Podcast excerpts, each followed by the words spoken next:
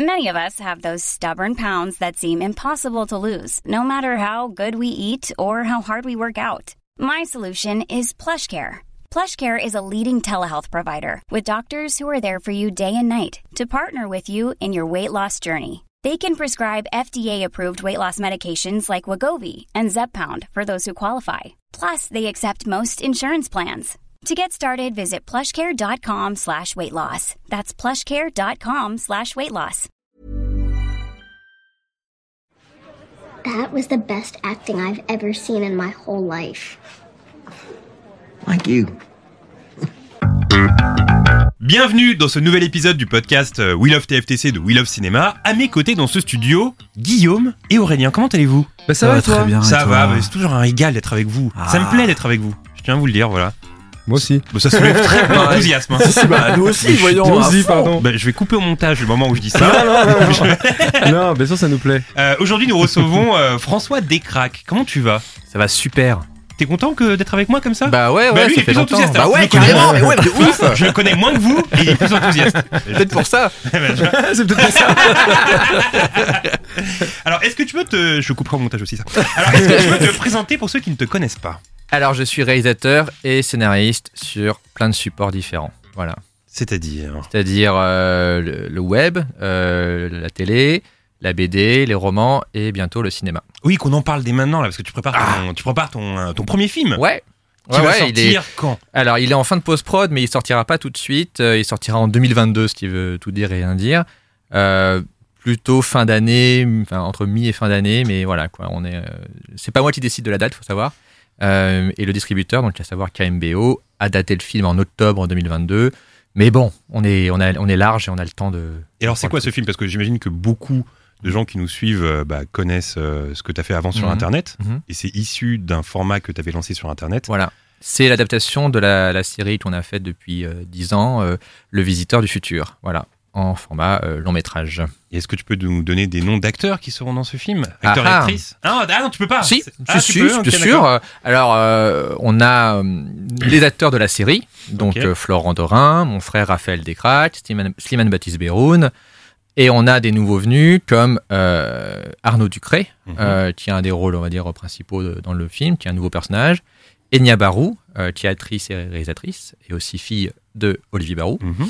Et on a aussi des, des, des, des, des copains, comme Mhm. on dit, euh, comme Audrey Pirot, euh, Vincent Tirel. euh, on a aussi euh, Assassila. euh, Il y a plein de gens. Il y a Ludovic aussi. euh, Denzel Washington. Oui, ouais, Denzel. C'est voilà. de le année. Ouais, Denzel Washington.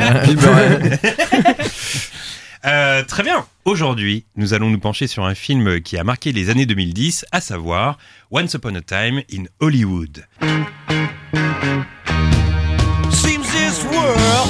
Has got you Sorti en 2019, Once Upon a Time in Hollywood est, selon les dires de son réalisateur, Quentin Tarantino, son avant-dernier film. Et quel film Se déroulant à la fin des années 60, il reproduit euh, fidèlement l'ambiance de l'époque et raconte l'histoire d'un acteur de série B, Rick Dalton, et de sa doublure cascade, Cliff Booth. Je n'en dis pas plus pour ceux et celles qui ne l'auraient pas encore vu. Ce film fut un succès euh, critique et commercial, remportant de nombreux prix, dont celui du meilleur film et du meilleur scénario aux Golden Globes, mais aussi quelques récompenses personnelles, dont l'Oscar et le Golden Globe du meilleur acteur dans un second rôle pour Brad Pitt, et c'est important, une palme d'og pour le chien du film. Je tiens d'ailleurs à ajouter qu'un Oscar a également été attribué à Barbara Linkf et Nancy Afe pour les meilleurs décors, et c'est peut-être là la statuette la plus méritée. Alors messieurs, la traditionnelle question qui ouvre ce podcast, quel est votre premier souvenir lié à ce film? Et je vais commencer avec François. Euh, bah moi, forcément, je fais partie de la génération qui a, qui a grandi avec Tarantino, donc euh, euh, je suis chacun de ses films comme un événement. Euh, je, je suis pas forcément le plus grand fan de, de Tarantino. J'a- J'aime beaucoup ses, ses films, euh, euh, certains plus que d'autres, euh, mais celui-là, forcément, je l'attendais parce que il, il était un peu annoncé comme étant son ultime film, quoi. Genre, ça y est. Non, en plus par le titre, quoi. Genre. le gars, on sait qu'il est fan de Sergio Leone, donc le, le titre rappelle un peu le, Mhm. le, le Once Upon a Time et in, America. in America, tout ça. Donc il y avait ce côté un peu film testament, il va tout mettre dedans, le casting incroyable. Donc euh, c'est un film que j'avais dans mon périmètre depuis longtemps. Et du coup, euh, quand je l'ai vu, je sais plus quand, enfin, quand je l'ai vu, j'étais surpris quand même. Je, je me rappelle pas trop. Enfin, c'est- c'est- les Tarantino, c'est c'est intéressant parce qu'à chaque fois, on, a une- on pense connaître le film en voyant les bandes annonces, et en fait, quand on voit le film, c'est autre chose. Hmm. Euh, j'ai l'impression. Et donc du coup, euh, voilà, j'étais surpris, euh, décontenancé, je pense aussi, comme tout le monde. Et après, j'ai fait, je crois que j'aime bien, même si je comprends qu'on déteste. Oui, parce que t'as as raison de dire ça, parce que j'ai le sentiment que ce film, euh, quand les gens sont sortis de la salle, beaucoup étaient en mode, euh, ok, soit j'ai adoré, soit j'ai pas trop aimé, et ça pouvait changer avec le temps. Mm. Les gens qui avaient aimé, finalement, bah, ils se rendaient compte qu'ils avaient pas trop aimé, Mm. puis inversement. Ouais, ouais, c'est ça. C'est un. bah, bah, Mais c'est ça la force de Tarantino, c'est que euh, il, peut être facilement parodiable et en même temps, il, il se renouvelle aussi. Tu vois, c'est-à-dire qu'il il prend les gens à, à contre-courant. Et dans ce film-là, euh, c'est ça, c'est que d'un côté, on attend voir un film euh, violent et vénère, et pendant pratiquement tout le film, c'est pas du tout ça. C'est des gens un peu tristes. euh, euh, dans, c'est un film pratiquement documentaire. Puis à la fin, c'est violent et vénère quand même. Mm. Mais, euh, mais voilà, donc du coup, euh, c'est. Et en même temps, je te dis, quelqu'un pourrait me dire, j'ai détesté le film parce que je trouve ça trop long, inintéressant et un peu macho. Je fais oui. Enfin, c'est un argument valable aussi, tu vois. Mm. Guillaume, ton premier souvenir du film Bah, c'est à peu près le même que toi, parce qu'on l'a vu ensemble. Ah, on était Et on ensemble était ensemble. Ok, d'accord, très bien. Ok, Et cool. oui. Et euh, rappelle plus. et moi j'ai trouvé ça bien, mais alors après, bon, ah, il y a un moment quand même dans le film où je me suis dit, putain, mais ça fait combien de temps que je suis dans cette salle? Et à un moment j'étais là, putain, mais c'est archi long en fait. C'était vraiment archi long parce qu'au final, après, bon, pour ceux qui l'ont pas vu, on va pas, on va pas vraiment spoiler, mais c'est vrai que, comme tu le disais, toute la première partie, si tant est que la deuxième partie ce soit la fin, globalement, euh, bah il se passe pas grand chose quoi. Alors c'est c'est du jeu d'acteur, etc. Et comme tu disais, c'est un peu documentaire sur euh, le Hollywood des années 70, etc. C'est hyper bien fait évidemment. Le, le- le jeu d'acteur est génial. Mais c'est vrai qu'il y a des moments où j'étais là, bon bah, bon bah voilà, bah, allez enchaîne, hein. Genre, je sais pas. J'ai trouvé qu'il y avait quand même des grosses longueurs. Après, c'est pas forcément mon Tarantino préféré, comme vous l'aurez compris, mais euh, j'ai quand même des scènes qui me restent. détesté euh, quoi. Non, j'ai pas détesté, mais détesté. Mais il y a des, c'est marrant parce qu'il y a vraiment des scènes qui me restent en tête par contre. Ouf. Bah, ça, je vais y le- revenir après euh, sur les Genre scènes. le la Ranch. scène, euh, la scène euh, DiCaprio avec la petite, etc. Oui. Ouais, c'est des, scènes- des cultes, tu Le vois. ranch aussi. ouais. Ouais, ouais, à fond. Des scènes cultes. Aurélien. Eh bien, pareil, je pense, euh, je suis aussi de la génération Tarantino, j'ai grandi. Je crois que le premier vraiment, j'y ai pensé il y a pas super longtemps, et je crois que le premier film vraiment un peu auteur que je suis allé voir de moi-même euh, au cinéma, en VO et tout, c'était Pulp Fiction, au cinéma. Je m'étais dit genre, waouh, c'est ça le cinéma en fait. Avant, j'avais vu, euh, je sais pas, Les Visiteurs, La Grande Vadrouille, enfin, tu sais, j'aimais bien le cinéma, mais non, mais j'aimais bien le cinéma, mais c'était pas, j'avais pas l'impression de voir un truc un peu différent et tout. Donc, euh, il y a des moments où je déteste Tarantino, d'autres moments où je trouve ça génial. Et là, euh, bah, je pense, comme tu disais, François, ça, il, il prend à contre-pied en fait ce que tu penses qui va se passer, jusqu'à même dans la violence, je trouve, où il a Mm. encore inventé des trucs Mm. qu'on n'avait pas encore vu avant, je trouve, sans spoiler, vu qu'on spoil pas là. Mais euh, notamment avec le chien, voilà, bon, je spoil vite fait, mais Mm. et, euh, et euh, j'ai été agréablement surpris. Je pense que moi, je fais partie des gens qui, quand l'ont vu, je suis sorti en mode ouais, bof. Et en fait, j'y ai repensé souvent et il a été pas mal bastonné sur euh, OCS, Canal et tout. Et à chaque fois, je l'ai re-regardé. Et à chaque fois, il y a des moments différents du film que j'ai j'ai aimé. Et surtout, je me suis vachement documenté sur la période après. Donc, euh, cool, tu vois.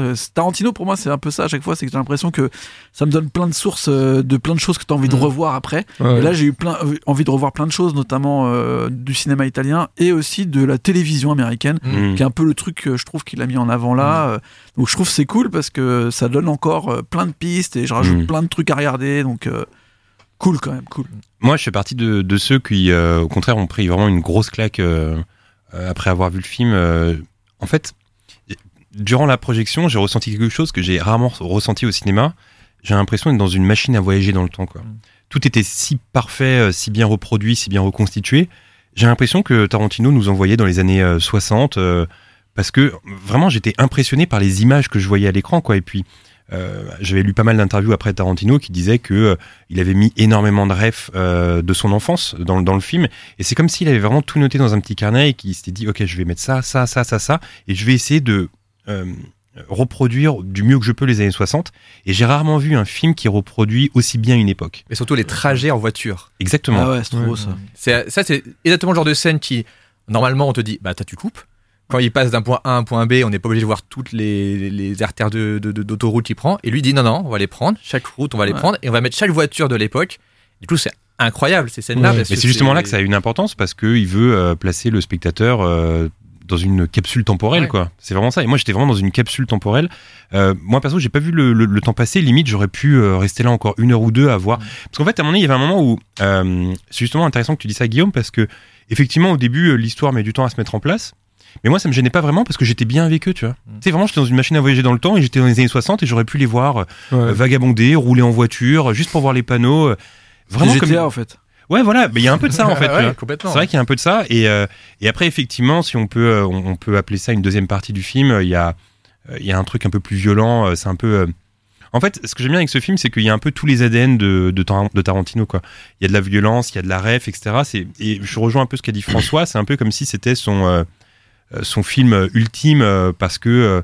Moi, je pense qu'il peut s'arrêter avec ce film-là. Alors, je sais qu'il a dit que, il- je le disais d'ailleurs en intro, c'est son avant-dernier film. Lui, il veut faire un dernier film et puis après terminer. Ouais. Mais moi, je pense vraiment qu'il aurait pu terminer avec celui-là. Quoi. Ouais, grave. En plus, Euh, je trouve qu'il a vraiment mis ce truc que moi j'aime bien aussi, que j'avais adoré dans Inglourious Bastard, c'est de faire une réalité alternative. Et une Ouais, uchronie. Ça veut dire que c'est Ah, ouais. tout est fait pour être documentaire, mais il y a quand même un truc Mm. où il raconte ce que lui il aurait voulu qu'il se passe, comme s'il voulait euh, donner encore de l'espace à ce, à, ce, Mm. à ce moment qu'il a kiffé, alors que tout le monde le dit que c'est le moment où finalement tout s'est arrêté quoi. Et lui on dirait qu'il donne un peu plus, euh, Mm. Comme quand il a buté Hitler. Tu vois. Moi vraiment je me rappelle quand il a buté Hitler, je me suis levé de mon siège. Mm. Bon là j'ai spoilé, mais c'est un film qui a 10 ans, j'ai le droit.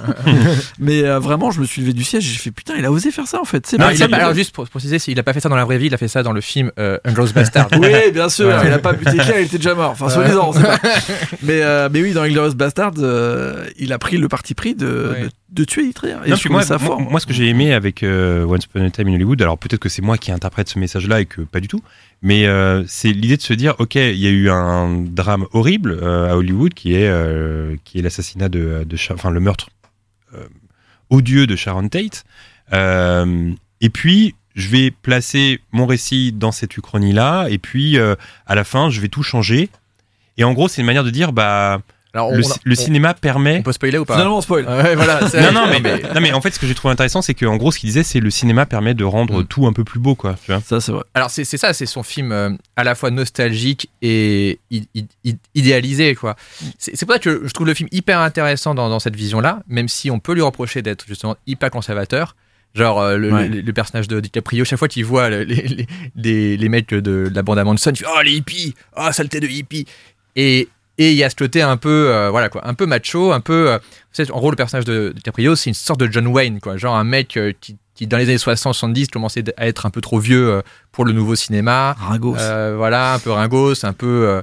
alors que les nouveaux jeunes étaient des gens un peu hippies avec les cheveux longs et, et du coup, c'est un peu le clash des générations déjà, quoi. Et dans ce film, il dit très clairement. Les vieux gagnent. enfin, les, tu vois, les vieux sont encore les héros. les jeunes, c'est des drogués un peu. donc c'est, il y a ce côté un peu euh, réac, quoi. Mais il est quand même touchant ce film, c'est-à-dire que euh, parce qu'il te montre les personnages dans leur faiblesse. Surtout, moi, ce qui m'a le plus surpris, c'est de voir euh, DiCaprio vraiment euh, comme un loser, voir même Brad Pitt qui est d'un côté hyper stylisé et en même temps c'est un c'est- c'est un clodo pratiquement le gars. Brad Pitt sur son toit, torse nu. bon, voilà, ça voilà, ça Oui, c'était il euh, est la- par l'antenne, ça quoi. fait mal à tout le monde. ça c'est la scène où ça fait OK, on, on rentre chez soi, on fait des pompes. c'est clair. Mais, mais c'est. Mais ils sont tous assez, tristes comme personnages. Ils, ils regardent tous la, la villa de Sharon Tate en mode Ah, un jour j'irai là-bas et tout.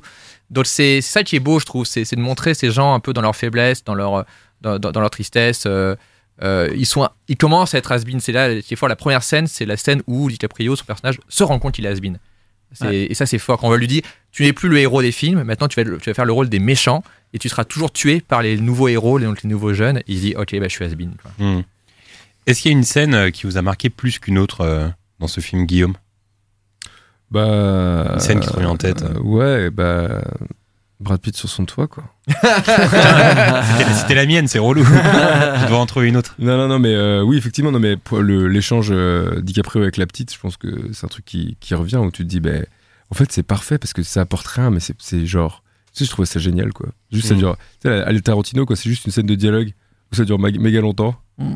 Et voilà, c'est parfait, quoi. Puis il y a un contre-pied un peu, genre au début où il pense qu'il est nul et après il fait ouais. presta de ouf. Aurélien C'est- Euh, moi, je pense que c'est le ranch. Parce qu'en vrai, au cinéma, je me suis dit, il va se passer un truc. de Énorme ouf. tension cette Ça va scène. être Ouais. sale de La, la ouf. tension qui monte dans cette scène, c'est incroyable. Tu vois le truc monter de. oh, en fait, ils sont bizarres. Et puis, tu sais, t'as un truc un peu comme dans. Un peu à la Hitchcock, un peu comme les oiseaux, où tu sais, ils se retournent, ils sont deux, d'un coup, Mm. pouf, ils sont douze, ils sont tous sales, bizarres. On dirait, il va y avoir un meurtre et tout. Et, euh, et comment ils gèrent cette tension, en fait. Jusqu'à la Mais- non, mais la façon et gérer du la lieu, tension dans cette scène, euh, c'est fou. tu vois monter enfin tout comment est fait le décor les- la, la pression est folle jusqu'à ce que en fait ça- finalement la scène elle pourrait ne servir à rien en fait Mais, non, euh, mais je surtout qu'en plus, cette fort, scène, elle, justement. renfor- elle renforce le, le charisme qu'a Brad Pitt euh, dans Ouais, ce film. ouais. Et moi, je me souviens, quand j'étais sorti de la salle, j'avais été vraiment marqué par la prestation de Brad Pitt. Je pense que c'est peut-être le film dans lequel je le préfère. Il a un charisme dans ce film qui est incroyable. Et puis en plus, il est tout en. Tu sais, il est un peu nonchalant, c'est un peu un charisme nonchalant, En tu vois. Où... puis il pète Ouais. la gueule à Bruce Lee quand même les mecs hein. Faut- Ouais, c'est vrai. enfin il pète la gueule il l'explose contre une bagnole Il lui pète la gueule quand même. On peut, on, Ouais, on- ouais, on- on peut dire ça comme on peut ça le dire. C'est le moment qui m'a fait un peu mal d'ailleurs François a une marque, euh, une marque, une scène qui t'a marqué. Euh, moi, la scène que. Alors, bon, comme beaucoup dans les Tarantino, mais surtout dans celui-là, chaque scène est un court-métrage un peu. C'est-à-dire que tu peux vraiment. euh, Et c'est pour ça que le film est perturbant, parce que tu as l'impression que les scènes s'enchaînent, mais il y a, y a pas, ça va un peu nulle part. Mais tu vois, chaque scène, t'es captivé. Pour moi, la scène qui m'a le plus surpris, c'est la scène où t'es dans le western. Donc, le western que tourne l'acteur, enfin, le DiCaprio qui joue un acteur, et il te joue la scène pratiquement en entier. Et tout d'un coup, il se plante. Et là, t'as la caméra qui revient en arrière, t'entends le réal hors champ qui fait Non, mec, c'est pas ça la réplique. Et il fait Oh, pardon, ok, on l'a refait, on l'a refait, putain, on l'a refait. Et après, il refait le plan là. Et donc, c'est comme si t'avais une sorte de, making-of euh, du film avec DiCaprio qui fait le rôle d'un acteur un peu has-been, un peu en galère, et en même temps qui joue bien, et en même temps qui joue un acteur qui joue. Et donc, t'as- là, je me dis, il y, a- il y a 10 000 couches de, de, de, de méta, quoi. Ouais. Et, euh, et je trouvais ça vraiment fort. Je me dis, et, et ce qui est fort, c'est qu'il te montre pas le contre-champ. Il te montre pas le réal euh, enfin, en train de se lever et tout. C'est comme si tu voyais un rush euh, Mm. d'un plan séquence avec le, le moment où le plan continue, continue, continue, le moment où le le- l'acteur se plante, on revient en arrière, on refait la même scène, et là tu vois l'acteur qui gère la scène. Et je me dis, waouh, c'est c'est fort ça, parce que as, là tu es au cinéma dans le sens tu vois vraiment les vrais les vraies coulisses du cinéma quoi euh, dans un vrai film quoi. C'est pas un- c'est comme si tu avais le making of d'un faux film en même temps que tu as le film et en même temps ça développe le personnage enfin il y a tout en même temps quoi. J'avoue ça vois- en plus c'est vachement nouveau je trouve euh, et il y a aussi un truc que tu as posté il y a pas longtemps sur Twitter qui est aussi nouveau je trouve c'est l'utilisation du deepfake Hmm. que a fait euh, DiCaprio sur notamment la scène de La Grande Évasion Ouais. où il fait style qu'il Ouais. a joué dans Steve McQueen là genre ça j'ai ah trouvé oui, ça oui, oui, oui. je trouvais ça fou parce que c'est un truc normalement que tu vois sur YouTube tu vois Mm. et là le fait de l'utiliser à l'intérieur d'un film pour expliquer un truc de, de rôle qu'il a pas fait enfin tu vois qu'on sait pas trop si c'est une réalité euh, Mm. enfin c'est ça c'est- je trouve Mais tu ça vois, fort à force de parler de, de ce film depuis tout à l'heure, je me rends compte que, alors déjà, comme tu disais tout à l'heure, Guillaume, il y a finalement il y a plein de moments euh, qui sont amenés à être des moments cultes dans ce film. Et je pense que Once Upon a Time in Hollywood, donc c'est sorti en 2019, on est en 2021. Je pense que c'est le genre de film à qui il faut laisser du temps et j'ai le sentiment Ouais. qu'en 2030 ou 2040, on pensera à ce film comme un, comme un grand film. Peut-être que là, c'est encore un peu frais, mais en tout cas, j'ai l'impression que c'est le genre de film qui peut euh, encore plus devenir culte avec le temps, j'ai l'impression. Ouais, je suis d'accord Et ouais, Juste, euh, alors, je sais pas si c'est une une parenthèse, mais moi, ce qui m'a fait redécouvrir le film, en fait, c'est qu'il y a le livre qui est sorti euh, ouais, la année. Et la novélisation par Tarantino. Et donc, je me suis dit, tiens, allez. euh, Tu l'as lu? Et donc, justement, je l'ai lu. Alors, non seulement je l'ai lu, mais je l'ai lu en. Enfin, je l'ai écouté en version livre audio. Qui raconte? Et c'est Jennifer Jason Lee Ok. Ah, qui stylé. fait, euh, qui lit le bouquin et c'est incroyable. Déjà parce que elle est une super narratrice, mais elle joue, elle, elle prend la voix de DiCaprio et la voix de, de, Ah, de. Brad Pitt et t'as t'as vraiment l'impression de les entendre. Donc déjà, déjà rien de ça au niveau de la forme, c'est incroyable. Et le roman, il est assez surprenant encore une fois. C'est là où Tarantino, à chaque fois, tu te dis, ok, je vais avoir plus ou moins les mêmes scènes et tout. Pas du tout. En gros, le roman, t'as peut-être un quart des scènes du roman qui sont dans le film. Tout le reste, c'est comme des scènes coupées ou des scènes alternatives de pendant ce temps-là, il s'est passé ça, pendant que lui, il se passait ça. C'est comme s'il il disait aux gens Bon, vous avez vu le film, si vous avez acheté le bouquin, vous avez vu le film, donc je vais pas vous refaire le film. Et du coup, c'est un super complément du film. Je me suis dit Mais c'est c'est incroyable d'avoir euh, d'avoir été aussi généreux. C'est comme s'il avait mis toute sa documentation qu'il pouvait pas mettre dans le film. Et du coup, le livre est très différent. Il est tellement différent que le livre, à la moitié du livre, il spoil la fin. Genre, euh, euh, tout ce qui se passe à la fin, alors que le film, il, il t'amène à, à- à cette histoire de meurtre euh, et tout, etc., de Sharon Tate. Au milieu du bouquin, est-ce qu'on peut spoiler ou pas là Vas-y, vas-y. Au milieu du bouquin, il dit, le, le narrateur dit, et donc euh, plus tard, euh, le personnage, enfin, le Reed Dalton, euh, sauva la vie de, de machin en, en tuant des machins, en tuant les, des, des hippies qui étaient venus dans sa maison, et c'est comme ça qu'il est devenu connu plus tard. Il te dit ça au milieu du livre, en Mhm. mode, au fait, ça c'est la fin, vous avez vu le film, on s'en bat les Oui, couilles. il prend pour acquis que les gens qui achètent le livre ont vu le film. Et, et du coup, tu te dis, mais du coup, on va où? Parce qu'après, je me suis dit, mais c'est toi la, la- Et en fait, le film, le livre se termine pas du tout pareil. Trop bien. C'est-à-dire, ça va pas là-dedans. Ça, ça ne parle pas de ça, ça parle d'autre chose. Limite, c'est comme si c'était un 2 au film. C'est une sorte de 1 alternatif parce que, et ça où c'est très fort aussi, c'est que dans le film, le film se termine. En fait, le film parle de le- le- l'espèce de rédemption de Rick euh, Dalton qui rêve de redevenir un peu euh, sur les devants de la scène et qui rêve de, fréquenter les Polanski et Sharon Tate et tout. Et à la fin, par un concours de circonstances, il est invité chez eux et on le voit monter cette, euh, colline vers cette maison et on se dit ah il va avoir une nouvelle carrière, il va être re- redevenir un- une star.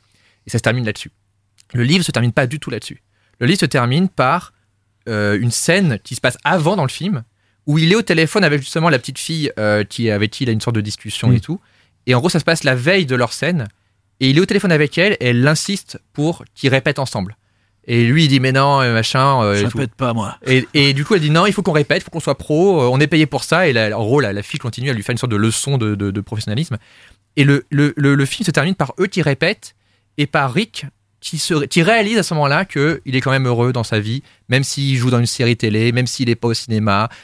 Et en fait, c'est pas du tout la même, euh, note finale, en fait. C'est plutôt un mec qui réalise qu'il était heureux avec ce qu'il avait. Et en fait, je pense que ce qui s'est passé entre le film et le livre, et je pense, enfin, c'est pas- un secret, il le dit, c'est qu'il a eu un enfant entre temps.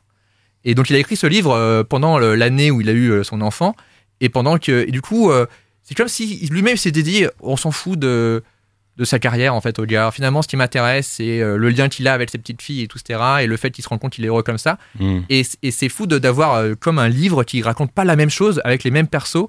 Et c'est comme s'il avait fait deux versions de son histoire différentes qui sont complémentaires en fait.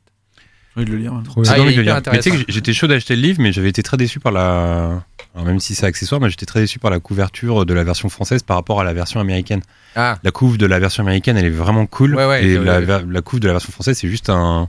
C'est juste rouge avec écrit en noir. euh, Bah, C'est une jaquette, tu changes mais écoute- écoute-le en anglais parce que d'entendre la voix de Jennifer Jason Leigh, t'es dans, un- t'es dans un Tarantino en fait. J'ai jamais lu un livre, enfin un En audio, audiobook. ouais. Ouais. non, jamais. Ah. Un podcast, quoi. C'est un peu, c'est comme un podcast, mais Ouais, bon, mais, mais- mais franchement, je vous le conseille parce que elle, elle le lit vachement bien et, euh, et voilà, et c'est c'est vraiment très bien écrit et t'as plein. de- Et en plus, alors, alors petit détail, il est dans le livre. En fait, dans, son, dans cette réalité alternative de Hollywood euh, qu'il a créée, euh, à un moment, il te fait une sorte de, de flash forward sur la carrière de la petite fille justement. Et il dit, cette petite fille euh, a été nominée aux Oscars 20 ans plus tard dans ce film-là, et il te crée une sorte de, de carrière alternative. Et il dit, et son dernier rôle au cinéma a été dans le film de Tarantino de 80. Et là, il t'invente un nouveau, un, un film qui n'existe pas, Ah, c'est marrant. qu'il aurait réalisé dans cette réalité alternative. Il dit, bah, et en fait, il s'est dit, dans ce monde-là, moi, j'aurais fait ce film-là avec cette actrice que j'aurais reprise en mode, euh, comme il reprend des, des Ouais. acteurs et tout. Et euh, il va au bout de son concept Ah, de monde drôle. alternatif, et il, il est dedans, quoi. Ouais, il pousse, il pousse euh, l'Uchronie à fond. Quoi. Ouais, ouais, complètement. Il y a même chaud, son ça. père qui apparaît dedans. J'ai un moment, t'as le personnage de Reed Dalton qui va dans un bar, qui rencontre un musicien, et le musicien dit Ah, je suis fan de vous, et après il dit Ouais, est-ce que je peux avoir un autographe pour mon fils Il s'appelle Quentin. Il s'est vraiment placé dedans euh, comme un personnage un peu très très lointain. Ouais, bah du coup, ce que tu es en train de me dire là, c'est qu'on sent que. Et c'est pour ça que je te disais, il aurait pu terminer ce film. Bah c'est oui, qu'on a l'impression que c'est l'œuvre d'une vie. Ah, bah, complètement. Com- complètement. Le- il a même acheté. En fait, le, le western qui tourne dans le film, c'est un vrai western qui avait été, qui était une vraie série télé. euh, enfin, pas le pas le western de, de Reed Dalton, l'autre western, Mm. celui qui le, le- enfin, celui qui fait euh, dans le film, pas celui qu'il a fait dans le passé. Bref, je sais pas si c'était très celui en couleur quoi. Et en fait, il s'est pas fait chier. Il a acheté les droits euh, de du, de la série pour euh, pouvoir faire ce qu'il veut des scénarios. Et du coup, dans son livre, t'as des scènes entières où c'est des c'est des scènes d'épisodes faux épisodes de ce faux western en fait, Mm. qui pourrait être un western. euh, Mais tu vois, c'est ça que j'aime bien avec ça, c'est Ouais, que en fait c'est technique et ça te pousse à aller chercher plein de rêves. Quoi. Mais en fait, Ouais. du coup, tu fais que y réfléchir. En fait, c'est que au-delà de l'histoire qu'il propose, qui est finalement euh, une histoire de gens à Hollywood, euh, voilà, tu peux te dire, bah, c'est pas très intéressant. Toutes les histoires dans les histoires sont fascinantes et Mm. c'est encyclopédique et tout, et, et c'est hyper fort, hyper humain, euh, et c'est voilà, et c'est sans fin, quoi. C'est parce que c'est Vous avez tous cité les, les scènes que j'aurais aimé citer. Ah. Et là, finalement, j'aurais voulu parler de la dernière scène, mais je vais pas trop spoil. Mais en Ah. tout cas, ce que, juste ce que je peux préciser sur la dernière scène, c'est que je me souviens qu'au cinéma, je m'étais dit, ce que je suis en train de voir à l'écran, c'est jouissif. ah bah. Et c'est vrai que. Tarantino, c'est un des rares à faire ça, des scènes qui sont jouissives Ouais. à l'écran, tu vois. Et ça, j'avais trouvé ça cool. Surtout, il arrive toujours à trouver des trucs. Non, tu sais pas, euh, je pense dans tous ses films, il a trouvé tous les moyens de buter des gens quand même. Ouais. Là, il a réussi à Ah, en c'est vrai. inventer des nouveaux, les mecs. C'est Ouais. incroyable. Ouais, c'est vrai. Alors, dans ce film, il y a un souci du détail euh, assez impressionnant et beaucoup, beaucoup de rêves qui sont lâchés par Tarantino, la plupart issus euh, de ses souvenirs d'enfance. Et pour ses autres films, Tarantino s'est également beaucoup appuyé sur des rêves qu'il a apprises lors de son fameux job dans un vidéoclub lorsqu'il était jeune, n'est-ce pas, Guillaume? Exact. Et on est en 1983 et le jeune Quentin est alors âgé de 16 ans il n'est pas passionné par les études, qu'il arrête dès la troisième et après quelques délits mineurs, il va de petit boulot en petit boulot, notamment euh, ouvreur pour un cinéma porno qui s'appelle le Pussycat. Il vit alors euh, à Hermosa Beach avec sa mère et passe le plus clair de son temps au cinéma.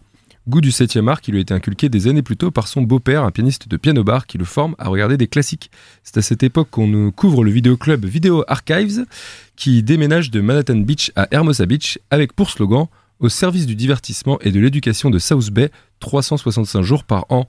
Coup de cœur pour Tarantino qui devient évidemment un client assidu jusqu'au jour où les patrons Lance Lawson et Rick Humbert Humber, Humbert, j'imagine, lui propose un job. Ce à quoi il répond Ce serait juste un rêve pour moi. Il décrira ensuite cette période comme le meilleur job qu'il ait jamais eu.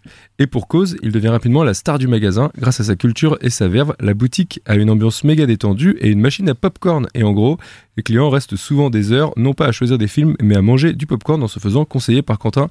J'ai regardé des images du vidéoclub, j'ai trop envie d'y aller. Mais évidemment, Ouais, ces images existent sur euh. YouTube et les images sont trop bien. La petite machine à popcorn, là, ça a l'air trop cool. dans une interview, Lance Lawson décrit bien le personnage en disant Les gens rentraient dans la boutique et me demandaient un film obscur. Je pouvais éventuellement leur dire l'année, le réal et peut-être les acteurs principaux.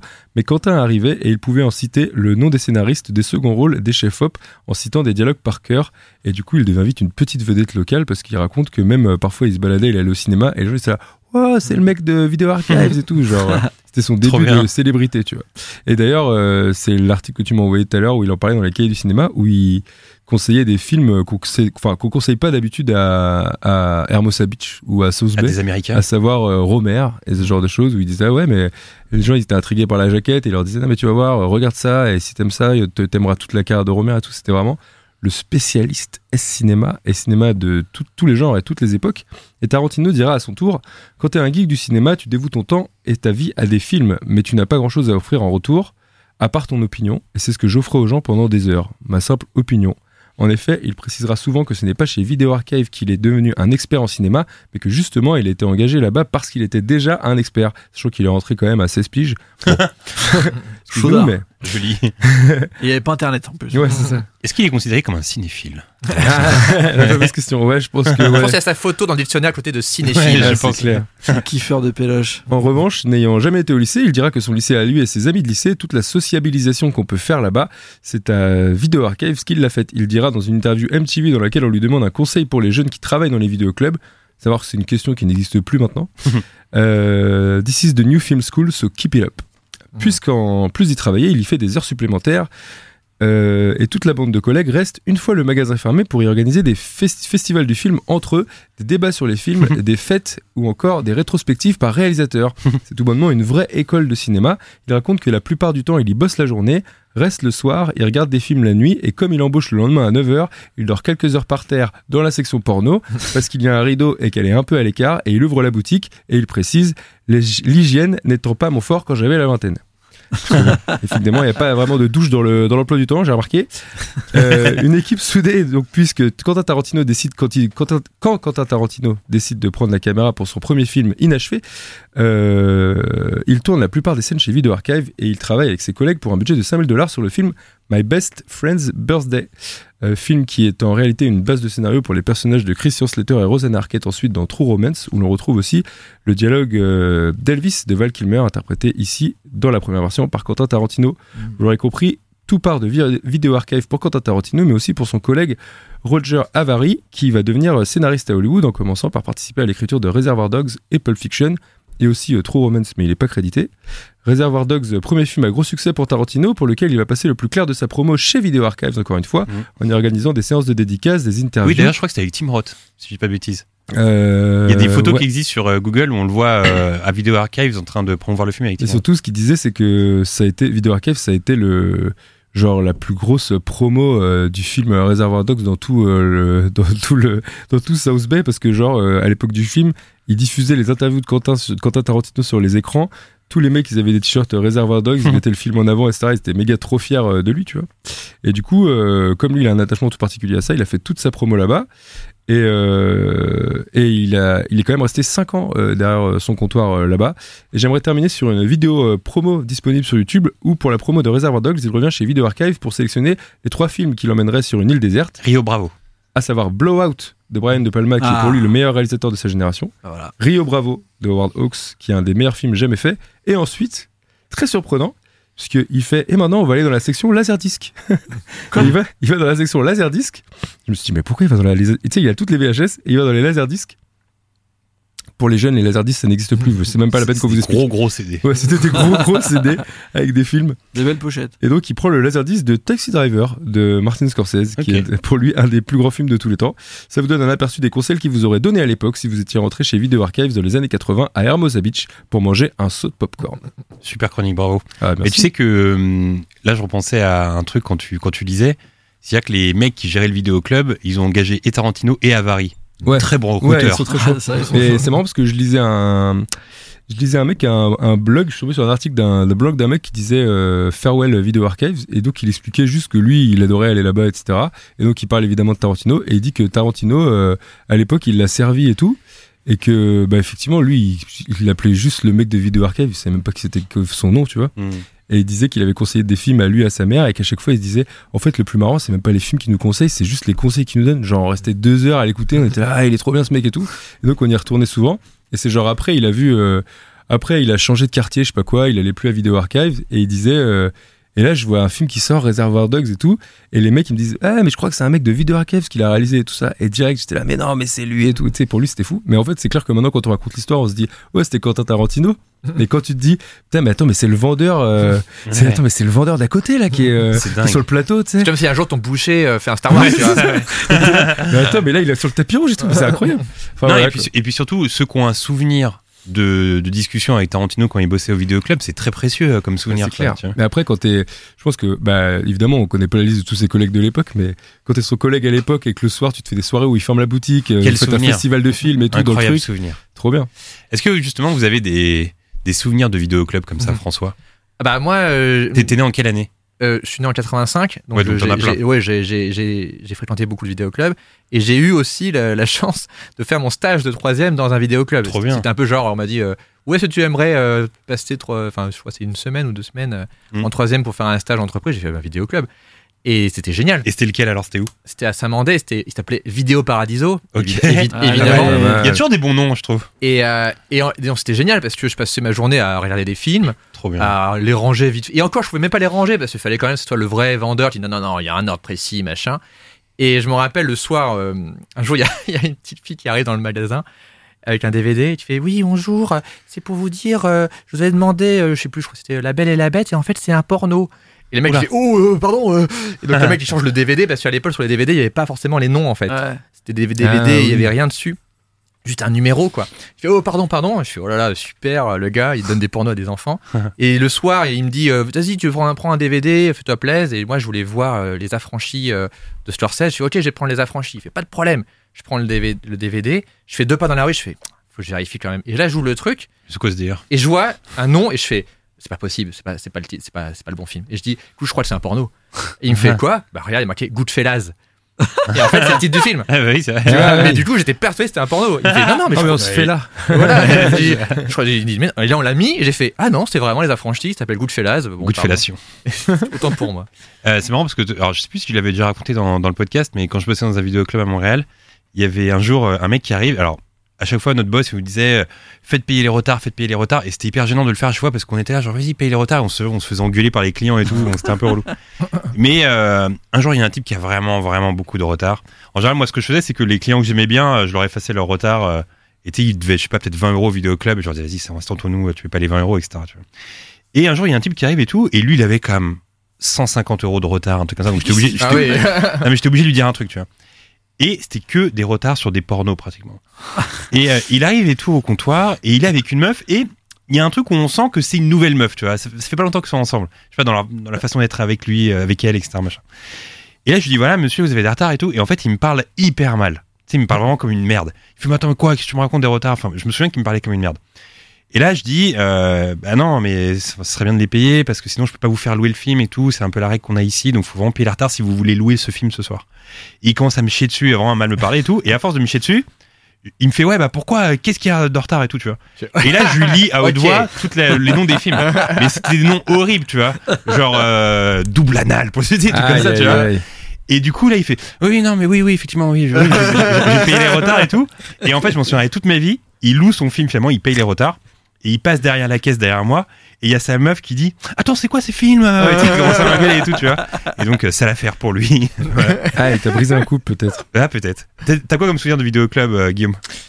Euh, moi, ben, mes parents, ils louaient pas trop vidéoclub, mais j'étais tout le temps au vidéo. En fait, ils allaient tous les samedis, on allait à Carrefour Ivry, figurez-vous. Ah ouais Eh ouais, dans le centre commercial. Et à chaque fois qu'ils étaient à la caisse, la porte d'entrée d'en face, c'était un vidéoclub. Et du coup, à chaque fois qu'ils mettaient les courses dans les caddies, moi, Ah, j'allais, profitais. je profitais pour euh, regarder le vidéoclub euh, là-bas. Et surtout, euh, non, mes souvenirs de vidéoclub euh, de location, c'était plutôt très obscur vidéoclub à Guéret, figurez-vous. En creuse. En Creuse, dans la Creuse, puisque quand j'étais euh, adolescent, euh, eh bien voilà, je passais mes vacances en Creuse et, et avec mes potes, on allait louer. euh, c'est un gars qui louait des vidéos, des VHS, des pornos, des jeux vidéo. Attends, mais donc c'était un particulier C'était pas un vidéoclub Non, c'est un vidéoclub qui avait pignon sur rue, Ok. mais je sais même pas s'il y avait écrit vidéoclub. Il y avait dans ma tente, il y avait une porte et c'est tout. Il y avait juste des trucs. Tu sais que Ouais. les premiers C'est vidéoclubs, parfois on le voit sur les vidéos de Lina, c'était un bar tabac.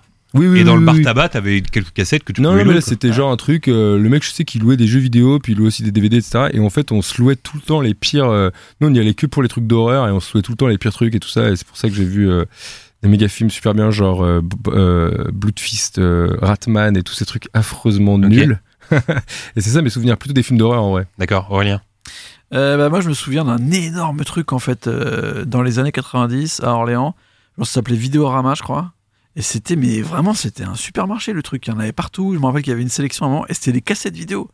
Pour le coup, t'avais des cassettes vidéo. Et je me rappelle quel que- âge? Je rigole. Ah, je suis vieux. et, euh, et en fait, je me rappelle qu'il y avait une jaquette devant. Et en fait, il fallait prendre celle qui était derrière. Ah oui, si elle était ouais, pleine ou pas, ouais. tu vois. Ah donc oui. tu, laisses toujours la jaquette, mais en fait tu prends celle derrière où il n'y a pas de, il y a pas de jaquette, il y a juste la Mhm. cassette. Et si elle est là derrière, c'est bon, tu peux le prendre. Sinon, et donc il y avait les nouveautés. Tu te battais pour arriver le jeudi à pas trop tard pour pouvoir avoir la nouveauté. Sinon, euh, il y en avait plus, tu vois. Et, euh, et je me souviens d'avoir vu par exemple euh, tous les, euh, il était une fois en Chine. Ah oui, Dans ce- ok, ouais. super. Je me rappelle qu'à Ah l'époque, ouais. il y avait tout. euh, bah, il y avait un truc qui s'appelait euh, Hong Kong et il y avait. Il mélangeait un peu tout, c'était cinéma asiatique. C'était bah, justement après Tarantino et tout. il y avait ouais. tout un moment où euh, même avec Woo, Christopher sorti, et tout. ouais. Voilà, donc euh, c'était full John Woo, full Ringo Mm. Lam. Je me rappelle me taper tous les Tsouark et découvrir comme ça en fait euh, en cassette vidéo Mm. euh, tous ces trucs là, tu vois. Donc c'était vraiment vraiment charmé. Moi, je me souviens quand j'étais petit, le vidéoclub dans lequel j'allais tout le temps, parce qu'il y avait une sorte de rituel dans ma famille où tous les vendredis soirs avec ma mère, on allait au vidéoclub. Eux choisissaient deux films et moi j'avais le droit de choisir un film. Et c'était un peu les trois films qu'on regardait le week-end. Mm. Si j'avais le droit de regarder les films des grands. Et, hum, et je me souviens que ce qui était cool, c'est que ce vidéoclub avait été fait, donc le mec qui avait ce vidéoclub, il l'avait décoré euh, et il l'avait construit pour que ça ressemble à un saloon. Hmm. Donc en fait, euh, il y avait marqué vidéoclub, je me souviens plus vraiment du nom exact, mais c'était avec une écriture typo euh, western. Mm. Et en fait, quand tu rentrais dans le saloon, c'était des, des, des portes battantes comme ça, comme quand tu rentres dans un saloon, et tout à l'intérieur était un peu comme dans un saloon. Et bien. je sais pas, ça c'est un truc qui m'avait marqué. euh, et aujourd'hui, c'est devenu un domino pizza, je crois, ou un kebab. C'est marrant quand on en parle comme ça, je me dis, tu sais, les nouvelles générations, je trouve ça tellement archaïque, tu vois. Ouais. C'est genre, bah, c'est fou quoi. En ça- fait, maintenant, ça paraît tellement absurde. un lieu physique avec Ouais, mais lieu. tu vois, on en parlait. Bah justement, hier, euh, on, est- on était, on, on tournait un truc avec Guillaume et on en parlait. Et en fait, on se disait que le nouveau vidéoclub, c'était le, le, bah, le V- la VOD, quoi. oui, ouais, Parce que catalogue. tu, tu, ouais. tu loues, moi, tu loues toi un peu, François, euh, parce que nous, on loue beaucoup avec euh, avec Guillaume, par exemple, euh, louer des films d'euros Bah, 99 en VOD quand on les Oui, trouve pas quand, ailleurs. quand, quoi. maintenant en plus, as, sur euh, Apple TV, tu tapes le nom du film, tu Ouais. vois s'il est sous une plateforme Exactement. ou si tu dois Ça, le c'est louer. très pratique. Ouais, ouais. ouais. Ouais. Ils ont ça sur Allociné aussi. Ah ouais. Ouais, ils Ah, disent est au voir. VOD, ils disent où il est, etc. Bah, Ça, c'est un, truc. faut- Ah, vois, j'oublie, mais c'est un truc qu'il faut que je fasse pour euh, pour pour ce podcast. Euh, parce qu'il y a plein de gens, je vois, qui me disent ouais, euh, vous parlez de, de films, etc. Mais euh, vous nous dites pas s'ils C'est sont vrai, ouais. Après, je sais pas si. Enfin, Ouais. c'est relou parce qu'il faut aller chercher. Franchement, c'est un, tra- un travail qui est relou. Vous m'écoutez là, mais c'est un peu relou de faire ça. mais non, mais en général, tu tapes le nom sur euh, sur Google, le titre Ouais. du film. Tiens, d'ailleurs, pour ceux qui me demandent en DM à chaque fois, vous tapez le titre du film, par exemple Once Upon a Time in Hollywood. Et en général, sur Google, ça vous dit où il est dispo. En général, Mm. soit c'est sur Netflix, euh, sur euh, ou alors en VOD. En général, ça le dit. Ça m'évite de chercher. Merci. Est-ce que- est-ce qu'il y aura des gens qui se diront dans 30 ans, ils font Tu te souviens Alors, t'as des souvenirs de la VOD Ah ouais. Ouais, tu te rappelles quand tu devais taper manuellement alors Ouais, mais, ouais, mais tu du coup, penses c'est au sur les mêmes souvenirs. toi. Sur les mêmes souvenirs, genre, bah, j'étais dans mon canapé, et j'ai Ouais, appuyé sur OK, Ouais, quoi. C'était bien, ouais, le J'ai décor. appuyé sur OK, et puis voilà. J'ai fait une déco saloon, bon. J'ai- J'ai un autre souvenir de vidéoclub assez particulier parce que euh, quand j'étais ado, j'ai j'ai vécu en Afrique par parce que mon père était médecin militaire. Ah, je Et me souviens, tu m'avais raconté Ouais. cette anecdote, j'avais trouvé ça très aventurier. Où ça, où ça en Afrique? En Mauritanie, Ok, cool. donc à Nouakchott, donc vraiment à la frontière du désert euh, du Sahara, quoi. Donc rien, donc pas de cinéma. Et pour un cinéphile, c'est voilà, c'était très terrible pour moi. J'étais vraiment en dépression à 12 ans de plus aller au cinéma et tout. Mais il y avait un vidéoclub Ah, et de films complètement piratés euh, qui venaient du Canada, enfin du Québec. Et c'était vraiment des films filmés dans des salles. Donc en gros, Ah, des bootleggers. des bouclettes, tu payais vraiment dans un, un- un vidéoclub officiel de Mauritanie. Et on te dit, bah, tu veux voir, euh, je sais pas, le Titanic qui vient de sortir, ok, pas de problème.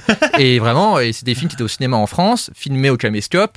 Donc, en- donc t'imagines filmé au caméscope Très peu de sur législation. VHS, euh, avec des, des têtes de gens au premier rang et tout. Et tu payais les, les, les gens C'est pour drôle de voir payer ça. Génial. Mais c'était la seule chose que je pouvais avoir. Et c'était drôle, c'était. Mais t'arrivais à, à te mettre dans le film quand même à- Franchement, quand c'était un bon film, t'oubliais tout. Ah ouais. Je me rappelle avoir, avoir vu Contact comme ça. Ok. Et j'ai été happé par le film alors qu'il était en qualité pourrave, tellement que le film euh, me parlait. Mais, ce- mais ce qui était marrant, c'était les titres. Parce que comme c'était des versions québécoises, et ben il y avait pas Pulp Fiction, Bah oui. il y avait Fiction pulpeuse. pulpeuse, Ah, oui, évidemment. pulpeuse. il y avait pas Speed, il y avait Clanche, Non mais je les connais tous. hein. Ah, voilà, tu sais, je me souviens d'un Ah, vidéoclub à Montréal, donc je les connais vraiment tous. Et par je la crois peau que- des dents. Attends, c'est lequel celui-là C'est euh, Je dire, je tous meurtre, en machin, un suspense, un truc. Mais des titres, titres improbables. Et du coup, il fallait les décoder et dire, ok, ça c'est ça. le Bagarreur de rue. bagarre Ah oui, de rue, bien sûr. Ah, Mon préféré, c'est euh, Eternal Sunshine of the Spotless Mind, parce que ça a vraiment rien à voir. C'est du soleil plein la tête. ça, c'est vraiment aucun rapport. On me dirait qu'en plus ça a l'air cool comme film. c'est euh, trop. Non, ça, ça colle vraiment pas avec le film. Enfin bref. Écoutez, euh, dans, dans les récents euh, podcasts, euh, Guillaume Aurélien m'avait dit, bah, il y a pas de jeu. Bah alors Bah, alors, il y a pas de jeu. Et ben là, il y a un jeu. Ah. J'ai dit, bah, tu veux faire plaisir. Oui, Voilà. le jeu. J'ai appelé ça le quiz Uchronie. Ah, j'adore. Ah. Alors ça c'est ma cam. ça. Once Upon a Time in Hollywood euh, est ce qu'on appelle une uchronie. Pour ceux et celles qui l'ignorent, une uchronie, c'est raconter une histoire réelle basée sur des faits historiques et la modifier en y ajoutant de la fiction. Exemple. Historiquement et dans la vraie vie, j'ai toujours défoncé euh, Guillaume à Mario Kart. Oh non, C'est comme s'il écrivait un film qui raconte ça, mais euh, qu'il ajoute de la fiction, en imaginant qu'il me bat à la Je fin. vais prendre les feuilles en photo. De toute façon, de toute façon, je peux pas mentir, toutes les feuilles, c'est tout écrit, tout écrit. Enfin, tout avec cet exemple Mario Kart, Tous on a compris ce qu'était une uchronie.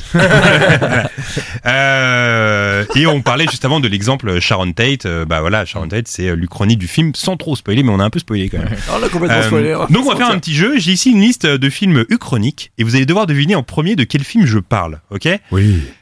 Premier qui répond, premier qui a bon, a un point. François, t'es chaud un peu en quiz ou pas? Oui. Très bien. Bah déjà, il regardait des films pirates en Mauritanie. Des- donc déjà, il, voilà. il est très chaud. défoncer, À sûr. 12 ans. Très bien. Premier film, Uchronique.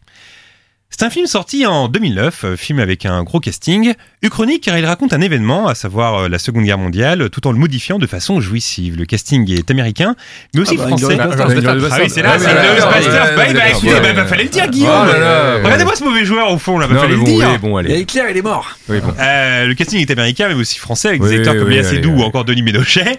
film d'un réalisateur qui est à l'honneur aujourd'hui dans ce podcast, Inglorious Bastards. Oui, On commence tranquillement. Oui, bah. On commence tranquillement. N'hésitez pas à balancer une réponse quand vous l'avez. Merci. 1-0. Notre deuxième film est un film sorti dans les années 80. C'est une uchronie car il modifie légèrement l'histoire, en l'occurrence les années 50. Notre héros est un Retour à héros... le futur. Oh, c'est là-bas C'est Retour à le futur, bien sûr. Mais Notre en- héros en, est... en- quoi C'est le une 2 qui est uchronie une chronique. Bah, je vais vous le dire en quoi. Ah. Notre héros est un héros culte de l'histoire du cinéma qui, malgré lui, va modifier le cours de l'histoire et essayer de réparer les dégâts. Ah, mais c'est- Euh, alors c'est Retour à Futur 2 Ah. alors. Ah non, le 1. Parce que dans le 1, il va dans les années 50 et il modifie la- la- les vraies années 50. Donc Ouais. c'est une uchronie. Et Ah, ouais, Alors, mais qu'est-ce qu'il modifie Il modifie. enfin, bah, il, il modi- modifie le, destin vrai- de ses parents. Oui, Et Chuck mais il Berry. modifie pas un fait historique. Il modifie une, une Bah, fiction. techniquement, ça peut être Chuck un fait Berry, historique. Ah, Chuck Berry, bah oui. Alors Chuck Berry, Ouais. oui. L'invention du rock'n'roll. L'invention du rock'n'roll. Ah oui, l'invention c'est du le truc rock'n'roll. le plus historique du film. François, c'est un point pour. Guillaume, je suis désolé. Le, c'est Retour à le futur. Très bien. Troisième film. Tu peux te refaire parce qu'il y en a quelques-uns. Là, il y a 1, 1, 0. Tu peux te refaire. Troisième film désormais. Alors, ce film est bourré du chronique. Il en est bourré. c'est d'ailleurs un peu le but même du film. La grande Film- vadrouille. Ah, mais attention, je, je peux faire l'élimination. hein. C'était une blague. C'était Ah, juste eh, une blague. Je en faisais tout cas, une atten- blague. attention à l'élimination s'il y en a trop. Ok, je faisais une blague. Alors ce film est bourré du chrony, euh, film culte s'il en est, réalisé en 1994. Je raconte l'histoire d'un héros qui n'est pas destiné à en être un. Vous l'avez tous vu et revu et je suis certain que... Forrest Gump. Oh c'est là. Ah oui, ah oui, ah oui, Ah, c'est c'est là, il est chaud là-bas, vrai, il est très chaud au fond. mais, elle est pas sûre. Mais alors attends, non, c'est pas une uchronie parce que non mais si, c'est une uchronie parce que Bah attends, il Euh, rencontre John Lennon et tout. Attends. Oui, Ah, mais- si si si, alors si. oui, parce qu'il s'insère dans des dans des trucs de, de- oui, il historiques. rencontre qu'il est dit. Ouais, ouais. Regardez, à chaque fois il les a- Ça valide, je valide le point, je valide le point, c'est bon. D'ailleurs, c'est le début du deepfake, ça. En fait, c'est la VAR, c'est la VAR Oui, c'est euh, vrai. François. C'est Je vrai. disais euh, tout à l'heure avec euh, Rick Dalton et tout, mais là, Ouais, c'est oui, c'est le ça, deepfake ouais. 100%. Bah là. ouais, ouais, C'est- il, inventé le manipule deepfake, des euh, images Zemeckis. d'archives. ouais. Alors celui-là est un peu plus technique. Film réalisé en 1993 par Marco Brambilla. Réalisateur qui nous a donc offert ce film culte et qui après n'a plus rien fait. Enfin, Euh, c'est assez étrange parce qu'il a juste réalisé la mini-série Dinotopia. Puis après, plus rien. Ok, ok. Euh, ce film donc est un blockbuster des années 90. Demolition Man. Oh là là, c'est oh, ça c'est Non, bon ça. non, non, ah non, mais ça c'est bon non, ça. Eh, non, qu'ils le sortent maintenant là, c'est incroyable. mais attends, mais comment t'as su alors Marco Brambilla? Ouais, ouais, ouais. Oh joli parce que Marco Brambilla, c'est beau de 1993. sortir là-dessus. Putain. Incroyable. Bien vu, bien vu. Euh. Par contre là c'est marrant, Mais tu dis pas que c'est pas. Ah bah si, il le dit quand même. Non, mais c'est- il le dit quand même. Mais non, mais pourquoi C'est une chronique. euh. Euh, oui donc après je disais ce film est donc un blockbuster incardé, film qui se Je situe. m'enlève le point. Attends. Ouais, enlève-toi le point. Film qui se situe dans un passé bien sale, mais aussi dans un futur très aseptisé où toute forme de violence n'existe plus. Euh, dire de gros mots euh, nous vaut même une amende. À mon casting, je compte Wesley Snipes et Sylvester Stallone. Je suis. Demolition Man. C'est une uchronie dans la mesure où ça prend un, un, un- une, euh, mais il, il- il- il me, il me gêne avec la barre comme ça.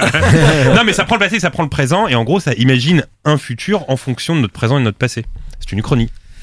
Ouais. Ah À si, c'est une eh, uchronie. Dans les commentaires Twitter, ils vont être là. C'est pas une uchronie parce que. Alors, Ah, je veux dire pourquoi- ouais, les- JTSF, ils vont. Ouais, Alors, je vais vous dire pourquoi c'est une uchronie, parce que je suis allé sur le site de IndieWire, qui est un site que j'aime beaucoup. Ils ont fait un top Et- 10 des uchronies. Et ils ont parlé de ce film comme étant un film référence de film uchronique. Oh, oh. Si IndieWire le dit, c'est que c'est vrai, je suis ça désolé. En gros, ça- si les gens se plaignent, il faut qu'ils aillent sur IndieWire. Exactement, voilà. Très Ça bien. me fait du mal parce que pendant des années et des années, j'ai eu la carte postale de Demolition Man au-dessus de mon bureau, l'affiche donc, et du coup, j'ai jamais retenu le nom de ce, du réel, du réel, quoi, qui est écrit sur l'affiche. quoi. Brambilla. C'est insupportable. Eh bah oui, bah tu vois. J'ai eu de, Ah, de alors, vraiment Mais négligé. le, le- la façon que tu l'as dit rend le truc encore plus euh, compliqué parce que. C'est vrai, c'est vrai, c'est vrai. Bah, vu que t'as un accent italien parfait. Voilà. En plus.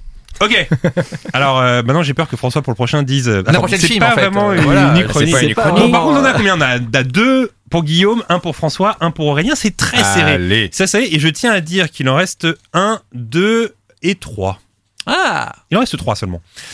Euh, film français cette fois. Les car- visiteurs. C'est non. Oh non, mais dommage attention, mais il n'y a pas d'élimination. Il y a pas d'élimination. Tu peux revenir dans le jeu, mais attention quand même. Film français cette fois, car faut bien un film français dans ce quiz. Film sorti en 2006 qui a eu son petit succès. Je raconte une France privée du jour au lendemain de l'une de ses plus grandes icônes. Ah, euh, Ah, Jean- je- euh, euh, Jean-Philippe, putain, oh, Jean-Philippe. Jean-Philippe, il est je là l'avais. Attends, attends, qui l'a dit? Attends, moi qui là. Qui a dit? Ah, c'est- J'avais monde Jean. montre du doigt Guillaume. pensé, On me montre du doigt Guillaume je là-bas. pense, là, je pense que s'il y avait un replay, Ouais. je pense que si on était De toute façon, on va l'entendre, c'est Non en mais, audio. non, mais par contre c'est chiant parce que vous étiez tous en train de dire Jean, Jean, Jean, Jean, Jean. Bon bah c'est relou. Dites Jean-Philippe. C'est con, Euh, j'en ai c'est parlé hier Ninon en. Alors Ninon me dit que c'est François et Timothée me dit que c'est Guillaume. on prend un point On chacun. prend un bien point- chacun. Et là, c'est une uchronie. Ah oui. Aussi. C'est un point chacun, donc on a trois pour Guillaume, deux pour Hmm, François et un pour Aurélien. Euh, Guillaume est en tête. T'es content d'être en tête? J'avais Jean. J'ai peur quand même. Oui, Ouais, donc euh, Jean. En gros pour ceux ne Jean savent Smet, pas, frère, j'étais perdu. Jean Smet. et dans ce et dans ce film, le fan numéro un de cette icône va tout faire pour le réhabiliter, lui faire comprendre qu'il peut devenir une immense star. Au casting, je compte Fabrice Lucchini, je suis Jean-Philippe. Euh, c'est cool Jean-Philippe, non? On aime bien ce film ouais, ici ou pas? il est cool. C'est pas mal, moi je trouve. Moi, je l'avais bien vu Le concept est bien en tout cas. Ouais, c'est cool. D'ailleurs, ça a été bien. refait un peu avec euh, Yesterday et les Beatles. Mm. Finalement, c'est un peu Jean-Philippe. Ah bah. Bah, pas tout à fait, parce que. J'ai pas vu euh, Yesterday. euh, dedans, Johnny, il joue Jean-Philippe Smet, en fait. Hmm. Et il essaye de lui dire, genre, bah, tu t'es Johnny, mec, deviens Johnny. Ah oui, alors, il y a pas les qu'il y a pas Beatles ça du tout dans les Beatles, ouais, ils sont pas là. Après, c'était chaud d'avoir euh, les Beatles comme acteurs. Je euh. pense, ouais, ils sont morts déjà. Il y en a déjà un qui est pas là, donc. Très bien, le prochain. euh, c'est serré, hein. 3 pour Guillaume, 2 pour François, 1 pour Aurélien. Film produit en... deux- Vous voyez pas, mais Guillaume est très stressé là-bas. Il est très concentré. Film produit en 2009 par Paramount et Warner. Voici mon casting. Patrick Wilson, Billy Crudup, Jackie Earl Haley ou encore Carla Gugino. Watchmen. Oh, Watchmen Ouais. Il égalise Il égalise bien en beauté. On est d'accord que c'est une uchronie, euh, fait. François Bah oui, C'est tout à fait. C'est une uchronie, Ouais. Watchmen. Euh, Pas sûr de ça. Euh, tu oui, t'es pas sûr Guillaume? À vérifier. En fait, c'est simple. La méthode, c'est dès que tu perds. Ouais, Non, mais j'ai compris ta technique, François. hein. J'ai- Là-bas, j'ai- bien compris, oui. Bon, écoutez, C'est l'Uchronie de quoi? Là, là, on a 3, 3, euh, Un, ouais, je me suis fait avoir. 3 c'est en bon, 1. J'ai fini. Du coup, Aurélien, je suis au regret de te dire que pour cette finale, tu ne peux plus rien, jouer. quoi. Bah oui, Ok, bah, bah, tu peux merci. plus jouer. Ah, mais il n'y a pas le, le qui tout double. Bah non, c'est pas ça. C'est que comme euh, Aurélien, cause quand de il Jean arrive, ne peut pas gagner, ça fait 3-3. Ça va se décider entre vous de le prochain. J'ai j'ai l'impression en fait. Bah oui, t'as l'impression, mais c'est le grand point vainqueur. 5000 euros en jeu pour ce, pour moi point final. Et le perdant donne 5000 euros à l'autre. Ah, ouais, d'accord. Alors, euh, donc Aurélien, même si tu sais, il y a des chances Bah, que je tu dis rien, saches. je dis rien. je dis Bah ouais, mais euh, écoute, quand même. Fallait pas dire Jean Tant Smet. pis, je suis nul. Euh, Jean Jean Smet. Jean Smet. Alors, point final, grosse tension. Guillaume ferme les yeux, il est très concentré. Le dernier est technique. Parce que c'est pas un film, C'est pas une chronie. c'est un livre puis une série. euh, celui qui trouve juste euh, avec Le ça. maître du château. Oh bon allez, bon, allez, bon, allez. Le Oh là là, c'est François qui l'a mais c'est incroyable Il ne lui a même pas laissé le temps. c'est- le plus connu. J'ai dit, celui, j'ai dit, euh, c'est un livre puis une série. Celui qui trouve juste avec ça est chaud. Et il est chaud parce qu'il a dit Le maître du haut château. le maître du haut château. Oh, Eh je, oui. je sais même pas ce que c'est. Ah oui, bah, écoute, euh, pas Je ne pouvais pas gagner. Bravo François, Euh, le maître du château c'est super. Tiens, Est-ce que tu peux nous raconter ce qu'est le maître du château euh, Alors j'ai que lu le livre, j'ai pas vu la série. Très bien. Mais le livre est mieux que la série, je trouve. Oui, c'est mieux. ouais. Mais c'est en fait c'est un, en peu le, le cas d'école de, de l'Uchronie puisque ça prend le côté et si les nazis avaient gagné la deuxième guerre mondiale euh, Exactement. Euh, Avec les Japonais. En fait, c'est et si les nazis avaient gagné la Seconde Guerre mondiale Donc en fait, on vit dans un monde où les États-Unis sont partagés euh, euh, côte euh, est euh, par l'Empire du Japon et côte ouest par le Troisième Reich. l'inverse. l'inverse. Et euh, oui, l'inverse, pardon. Et en gros, ce qui se dit, c'est que euh, y a une rumeur qui court qu'un type Mm. écrira un livre qui imagine Mm. comment aurait été le monde si les nazis avaient Mm. perdu? Et finalement, c'est très facile à imaginer ce livre parce que c'est notre monde actuel. Ouais. Et euh, bien évidemment, comme c'est un monde, euh, comme c'est une dictature totale, on n'a pas le droit d'écrire ce livre, etc. Et voilà. Et en fait, c'est un peu l'idée du livre. Et Ah. c'est imaginé par Philippe Kedic, Philippe Kedic, à qui on doit Total Recall ou encore Blade Runner. Donc c'est quand même euh, du très lourd. Et c'est vrai que, euh, eh ben, euh, le maître du haut château, c'est super. Hein, franchement, super. Euh, je l'ai lu trop jeune je pense. Ok. Je l'ai lu tellement jeune que je me rappelle qu'il se passait pas grand chose. C'était fascinant. Il n'y a, euh, pas de fin en plus. Ouais, voilà, c'est c'est ouais, et je suis curieux de bah, de peut-être le relire un jour et puis de voir la série parce qu'ils ont fait quand même trois saisons donc je me dis euh, ça doit être. euh, Ouais, ils ont différent. tiré. Moi, je peux te dire, j'ai vu Ah la ouais. série, ils ont quand même bien Ouais, tiré ouais, le truc. tiré, Ouais. ok. Enfin, Guillaume, si un peu dessus c'est bien. Non, c'est pas ça parce qu'on avait dit des films. Bon. non, mais c'est comme vous voulez. Bon, c'est- Ah la var. Ah mais j'étais j'étais obligé de le placer parce que c'est vraiment le quand on parle du chronie, c'est ce qui revient en premier. c'est la première. Bon bah François a gagné. Oui, Euh, fair play, mais, François a gagné avec des petites méthodes qui consistent à, dire non, pourquoi ils ont gagné les autres. ah, je t'ai vu François, attention. On se rappellera de Jean Smet. C'est vrai. Vent se met. Aurélien, euh, on parlait donc euh, du chrony à l'instant à travers ce quiz et Once Upon a Time in Hollywood est euh, en plein dedans puisque ce film aborde l'histoire de Sharon Tate, femme de Polanski à l'époque et sauvagement assassinée alors qu'elle était enceinte du réalisateur. Ça, on ne le voit pas dans le film. Alors, est-ce que tu peux nous raconter cet horrible événement qui a marqué l'Amérique? Et bah, ça va être beaucoup moins drôle pour le coup ce que je vais vous raconter. En J'attends d'ailleurs à ce que ce soit très drôle cette Ouais, bah, c'est mort. Clairement, c'est mort. J'ai j'ai On va étudié la question. derrière. C'est impossible d'être drôle avec ce qui s'est passé. Vraiment, c'est horrible. Alors, j'ai deux façons de vous raconter. C'est vous qui allez choisir euh, parce que Ah. c'est comme ça qu'on fait. C'est une Euh, chronie donc. Pas tout à fait. Ok. C'est deux visions de voir les choses. Est-ce que vous préférez que je vous raconte comment le premier policier arrivé sur place Oh là a découvert les choses ou euh, que je vous raconte euh, tel que euh, les attaquants euh, de la famille Manson ont décrit euh, le fait que bah, ce qui s'est passé ce Moi, je soir. préfère la police. je crois. Ouais, la police. Ouais, la police. Ok. C'est le, c'est le plus glauque. Bah c'est pareil en vrai. Euh, au Mais comment ça se passe quand la police arrive euh, Ça, c'est mieux, je trouve. Ok. Donc on est le 9 août euh, 1969. Euh, Il y a d'abord le, on va dire le maître de maison de la famille Polanski qui vient tous les jours pour faire un peu le ménage, le housekeeper comme ils disent, qui se pointe comme tous les matins vers 10h. Alors déjà, avant de commencer, est-ce que tu peux Ouais. nous expliquer qui est Sharon Tate Ah bien sûr, bien Qui est. Roman Polanski pour ceux Ah oui, encore qui ne pour- le connaissent pour pas dans le Pour film. resituer un peu. D'accord, je peux même vous, raconter deux trois trucs avant à ce moment-là. Donc euh, à l'époque, en 1969, euh, Roman Polanski est déjà un réalisateur qui commence à avoir le vent en poupe dans le nouveau euh, Hollywood, on peut dire, enfin l'avant nouveau Hollywood des années 60.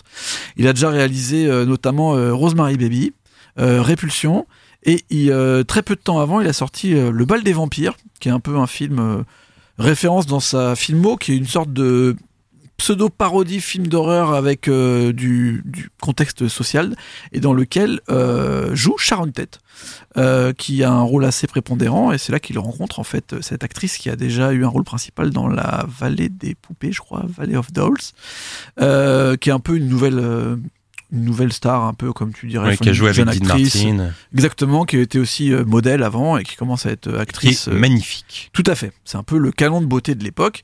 Et euh, pendant le tournage du Bal des Vampires, ils se rencontrent, ça discute bien et tout, et euh, commence une relation entre Roman Polanski et Sharon Tate. Voilà, donc Et ça, très c'est peu la de temps, base. Très peu de temps après, ils s'installent dans une maison, donc euh, euh, la fameuse maison qu'on voit dans, dans le film, mais c'est une maison qu'ils louent, et ils viennent d'arriver au début de l'année 69.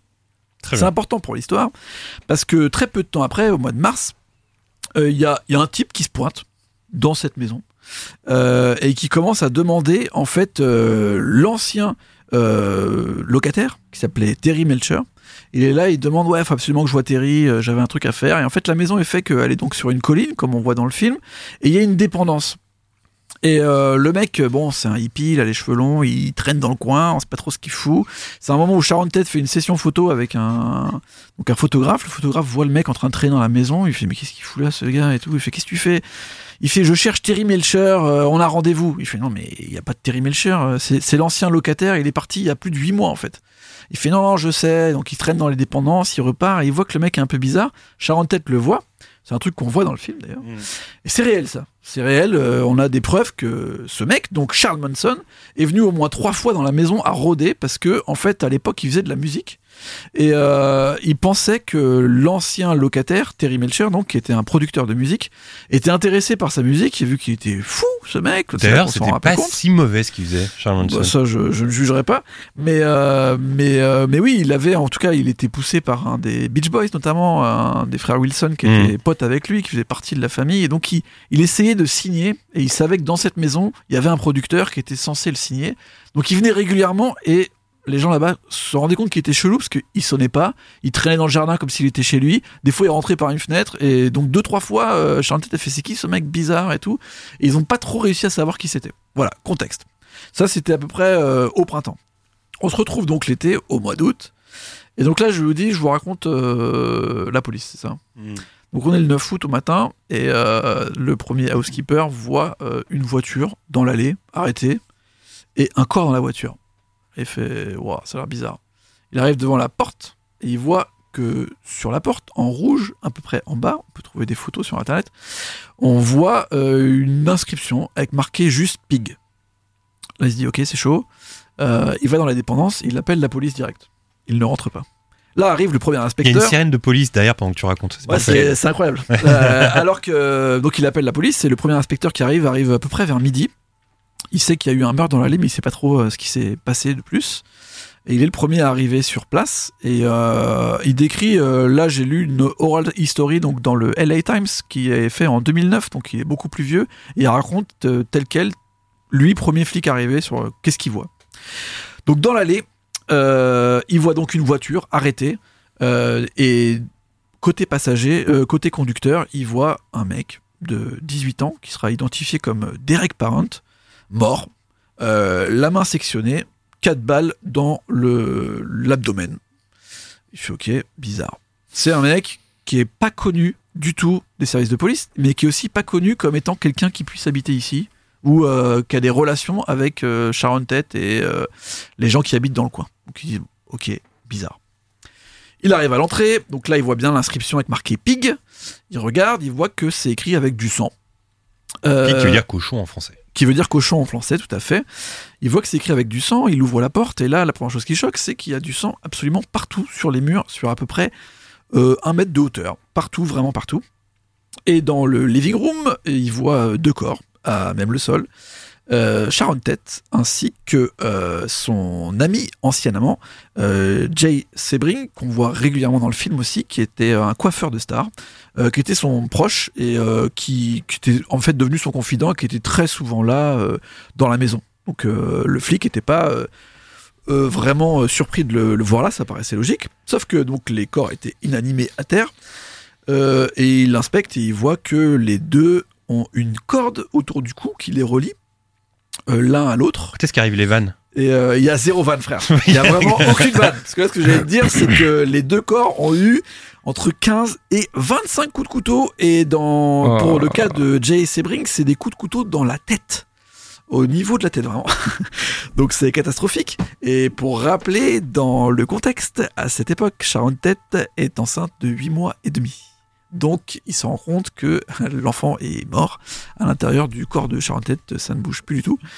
Euh, mais ça ne s'arrête pas là, bien sûr. Donc il y a du sang absolument partout. Euh, tel qu'est fait le living room, après il, voit qu'on peut, il y a la porte qui est ouverte euh, vers l'extérieur. Il va dehors. il y a une grande piscine et là il découvre deux autres corps. Le corps d'abord de Abigail Folger, qui est l'héritière des cafés Folger, qui est un énorme empire du café. Euh, elle gît aussi par terre avec euh, de nombreux coups de couteau, mais aussi des coups à la tête euh, de manière très étrange. Pas de coups de feu, vraiment que du couteau, mais il parle de 25 coups de couteau. Et après, on a une autre personne, très grande, un pote en fait de Sharon Tate et surtout de Roman Polanski, un pote de l'époque euh, polonaise, Donc euh, un big guy qui lui servait de garde du corps et qu'il l'avait laissé avec euh, avec Sharon Tate. Mais c'est le mec qu'on voit dans le film qui s'endort un moment sur le canapé et qui est vraiment là. La, la soirée telle qu'elle est présentée euh, dans euh, le film euh, Once Upon a Time in Hollywood, c'est exactement tel que ça s'est passé en fait. Il y a les Donc quatre malgré le, le big guy et le garde du corps, euh, Ouais, ouais, bah lui, euh, tel que le décrit le flic, il est entièrement habillé, mais il n'arrive pas à avoir d'autres couleurs sur ses habits que du sang. Et lui, c'est un truc de ouf. Genre, il a pris euh, 8 balles.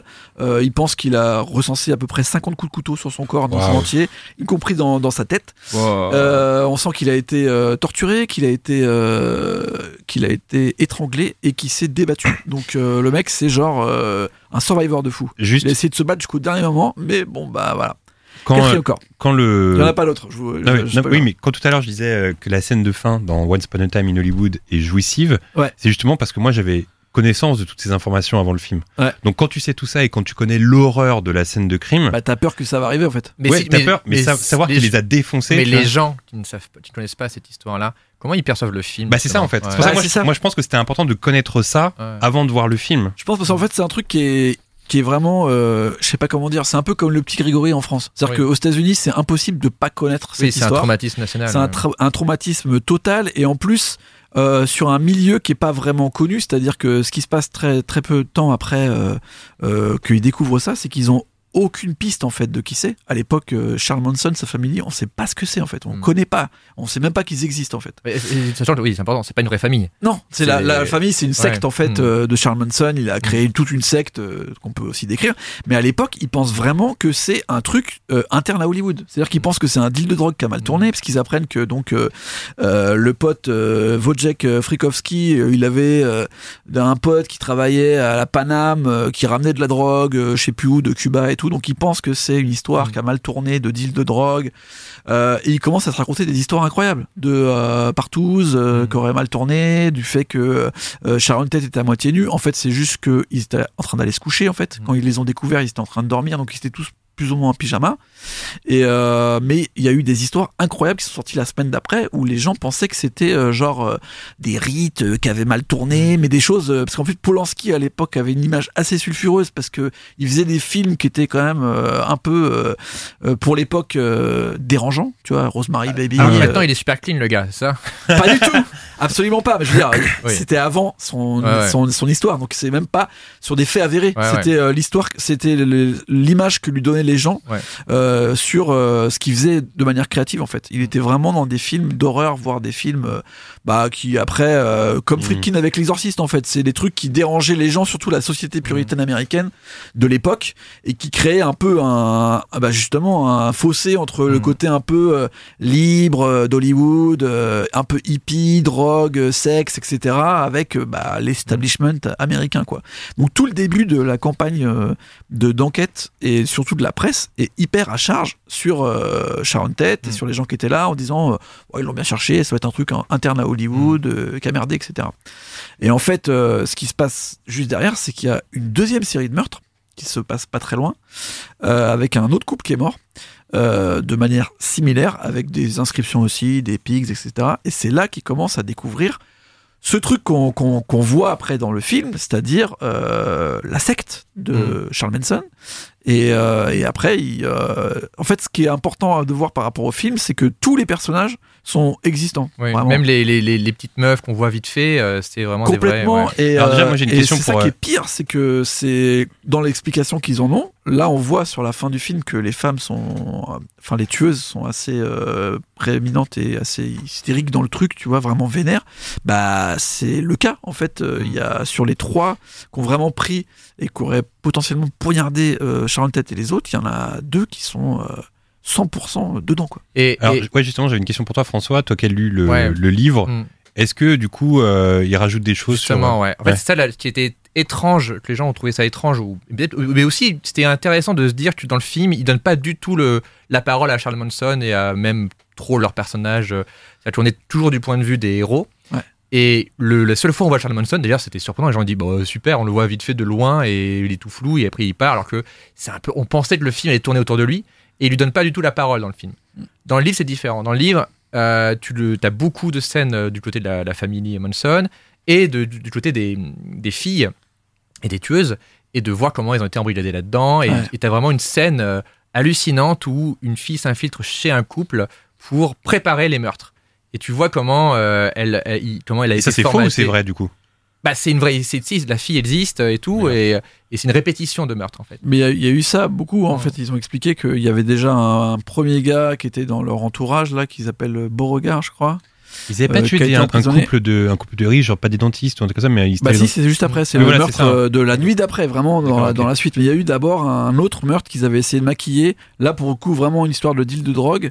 Et à l'époque, ils essayaient de le maquiller en disant que c'était euh, des histoires entre Black Panther, que c'était vraiment un truc euh, société, parce que vraiment leur délire, c'était. euh, je pense qu'ils mettaient des pigs et tout ça, c'est parce qu'ils voulaient Créer une faire guerre. croire euh, que ça, crée, ça allait créer une guerre raciale Mm. entre euh, des les Black Panthers en gros qui étaient euh, très véhéments à ce, à ce Mm. moment-là dans la dans, en Californie et qui étaient considérés comme des terroristes euh, par le FBI et par euh, par la police et donc ils voulaient en gros essayer de pousser euh, à l'apocalypse raciale enfin, c'était leur délire Et ce qui est fascinant quand tu étudies un peu la vie de, de Charles Manson et dans le roman ils en parlent, c'est que tout vient d'une frustration d'un chanteur qui Ouais. voulait faire carrière à Ah ouais, Hollywood. Et qui justement il s'est mis à vouloir stalker euh, Sharon Tate parce qu'elle était euh, dans la maison du gars qui voulait euh, euh, qui voulait faire du business. c'est incroyable Mais c'est marrant parce que du coup, bah, il y a des répétitions quand même dans l'histoire parce que c'était un peu le cas aussi avec Hitler qui a, qui a eu une frustration de pas être. euh, Ouais. non, mais qui a eu oui. une frustration Oui, de pas être il- peintre. Oui, Et peintre, il parle voilà. souvent de ça en plus. Ouais. Euh, il parle souvent du fait que. puis après, après, il part dans des délires aussi. C'est vraiment les sectes des années 60 où ils sont dans le délire de tuer les gens, ça va les libérer, ça libère leur karma. Enfin, ils sont, ils sont vraiment blindés de drogue et à croire à des trucs euh, du nimp. Mais c'est vrai que ses références, c'est les Beatles, c'est Ouais. les Beach Boys. Et genre, après, ils se mettent à peindre sur les murs euh, est Skelter, genre oui. vraiment le, le, le titre des Beatles Ouais. euh, qui a rien à voir, tu vois. Ouais. Et en fait, ils inventent des histoires et des propos sur des choses qui sont pas là, en fait. Et d'ailleurs, c'est euh, ce qui est marrant, c'est que l'acteur qui joue dans la scène euh, Charles Manson, il a, dans la même année, il a aussi joué Charles Manson dans euh, Mindhunter. Oui, j'ai Ah, vu ça. exactement. Et le mec, il est, euh, il C'est est Charles parfait. Manson, quoi. Ouais, vraiment, ouais. c'est- genre, il est hallucinant comment il, il est crédible. Et c'est intéressant de voir euh, comment Charles Manson, qui était euh, un mec charismatique au départ, tu vois, c'est comme ça qu'il a réussi à avoir une secte, c'est qu'il était, il passait pas pour un fou, il passait pour une sorte de de Kurt Cobain un peu stylé et tout. Et après, au fur à- après quand, quand il était en prison, les- là, il a, il, il- a vrillé, mais encore plus. plombs, ouais. Et du coup, euh, c'est comme si on a, c'est comme si nous on voyait un, un Charles Manson comme étant le mec avec une croix gammée sur le front, euh, avec un regard euh, complètement fou. Mais les gens à l'époque, enfin surtout les, les gens de sa secte, le voyaient comme étant un, mec trop stylé. Ah, c'était le Mm. futur. Ils pensaient qu'eux, ils étaient en train d'inventer la société du futur, tu Ouais. vois. Un truc qui allait justement écraser. euh, Bah, c'était les années 60, en fait. Donc, ils pensaient vraiment être en train de faire une révolution. Sauf que euh, leur idéal, il était très chelou. Et en fait, le vrai truc, c'est qu'après, ils disent pendant le procès, ça a été très compliqué d'arriver à l'incriminer. Parce a il a rien fait, en fait. Il a juste eu un moment où ils ont réussi à prouver qu'il a donné un coup de sabre à un mec sur le premier euh, meurtre. Mais à chaque fois, il a poussé et incité les gens à y aller. Tu vois, par exemple, il a dit à la bande des quatre, là, il a dit à Tex notamment, euh, vas-y euh, et fais et fais le, tue-les tous à l'intérieur et fais le truc le plus sale que tu puisses. C'est ça qu'il avait dit. Le mec s'appelle les. Tex. Ouais. tu Euh, ouais, Tex, ouais. Bah, c'est le surnom qu'il donne, tu sais, au mec. euh, Il y a un mec et trois filles qui vont. Ça, c'est vraiment le, coup, est-ce le que squadron le qu'ils envoient. texte s'appelle euh, comme ça en hommage euh Je- je- J'espère pas. non, j'ai appris que c'est parce qu'il avait un accent C'est ça qui texan. m'a. Ok, ouais. Et que Ça m'a sorti de l'histoire un C'est le vieux du, euh, du ranch Ouais, ok, ouais. Qui leur a donné tout leur, euh, leur surnom en fait. Parce qu'il y a aussi cette relation très bizarre dans ce ranch et tout, qui est, qui est aussi une symbolique que moi j'aime bien dans le film. Parce qu'en fait, c'est la, f- en fait, c'est des décors de cinéma Des de années western 50, ouais. qui n'existent plus. Et en fait, tu vois que c'est devenu l'espèce de repère d'une Ouais, secte de qui veulent euh, détruire en fait toute cette période-là, tu vois. Mm. Et donc il y a ce propos-là quand même euh, qui est hyper intéressant. Et après, bah, j'ai, voilà, je, vais- je vais pas vous raconter euh, tout. Allez voir, franchement, le procès c'est un délire. Mais pour les États-Unis, c'est en gros la fin.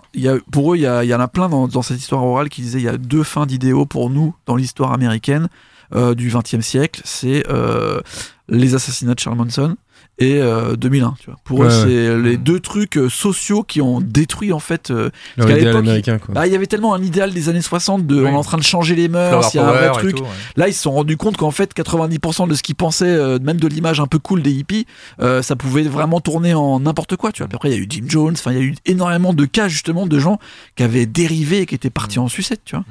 Et après, bah, 2001 pour d'autres raisons, mais euh, Je me souviens ça- qu'après avoir euh, vu euh, Once Upon a Time in Hollywood, j'étais, euh, je m'étais renseigné encore un peu plus sur l'affaire Sharon Tate et forcément, quand tu passes des euh, de longues minutes à te renseigner sur euh, sur l'affaire, tu tombes sur des crime scenes, sur les images, Ouais, c'est horrible. et t'es vraiment dans une sale ambiance après. Ouais, qu'en vrai, préparant ça, t'es dans une sale ambiance après. Non, puis même, bah, franchement, même ce qu'ils disent. Enfin, moi, je- enfin, vous voulez que je- j'ai l'autre Non. détail, mais c'est Ah. cata. C'est cata, tu vois. C'est pas la joie. Ouais, franchement, c'est cata. Tu te dis surtout comment ils peuvent en arriver là, surtout qu'il y a. Enfin, tu sais, ils les connaissent pas. Et ils, ils expliquent vraiment euh, dans tous les témoignages que ont pu avoir les, les tueurs, quoi. La sauvagerie, quoi. Bah ouais, et surtout ils avaient aucune, euh, je sais pas comment dire, mais aucune compassion pour ce qu'ils étaient en train de faire Ouais. Euh, et pour, la, pour le truc de la personne à, à qui ils étaient en train de le faire, tu vois. Mais C'était des jeunes. C'était. Bah tous ceux qui sont morts avaient la trentaine Oui, et mais tous les- ceux qui l'ont fait Oui. avaient pas 20 ans. Ouais, c'est ça. Mais ça veut dire que c'est vraiment des gens de 20 ans Ouais. qui tuent des gens de 30 ans. Enfin, Ouais. c'est même pas un délire de on tue des, des plus vieux qui comprennent pas notre délire. C'est n'importe quoi, vraiment. C'est la question que je me pose, c'est comment on rebondit après une chronique comme ça? Et ben, Ah, je ça, sais je bien. sais pas. Est-ce qu'il y a un Euh, quiz je- euh, Parce que là. Alors François. Oh, merde. Alors François. Je- ou pas Alors François, je sais que t'es féru de cinéma Ah bah je suis aficionados euh, de la péloche. ouais. et tu me disais hors antenne que tu préférais les anecdotes croustillantes au sexe. Tu confirmes? Est-ce que tu On confirmes avait ça dit, regardez ça. pour- Ok, vas-y. C'est un Et très là, beau ça tombe rebond. bien. C'est un très beau rebond, bravo. Eh ben, c'est très bien parce que j'ai des anecdotes croustillantes sur le film Ouais. pour toi. Ah oui, Tu vois, c'est pour ça que je te dis ça et ça va te régaler. Ah. Alors, première anecdote euh, que j'adore. Afin de reproduire le Hollywood des années 60, l'équipe des décors est partie euh, solliciter des boutiques sur Hollywood Boulevard en leur demandant de remplacer leurs façades par des façades d'époque. Plusieurs ont refusé, d'autres étaient euh, dubitatives et finalement, celles qui euh, hésitaient ont décidé après le film de garder leur nouvelle façade ambiance années 60. C'est pas mal. C'est-à-dire Ah, que maintenant sur. Hollywood Boulevard, les, les vieilles façades, bah, c'est les vieilles façades du film qu'on Ah. peut revoir dans la rue. Ça te plaît classe. ça hein? J'aime bien. Tu vois que t'adores les anecdotes croustillantes. Ah, bah tu vois. Fait rare dans les films de Tarantino, euh, Once Upon a Time in Hollywood réserve, euh, réserve une place euh, plus ou moins importante à l'impro. Habituellement, Tarantino est très strict sur le texte qui doit être respecté à la virgule, mais cette fois, il accepta que DiCaprio se laisse aller à quelques improvisations sur le plateau. En particulier, la scène où il se trompe plein de fois dans son texte. euh, là, c'est vraiment DiCaprio qui est pas mal en impro sur cette scène.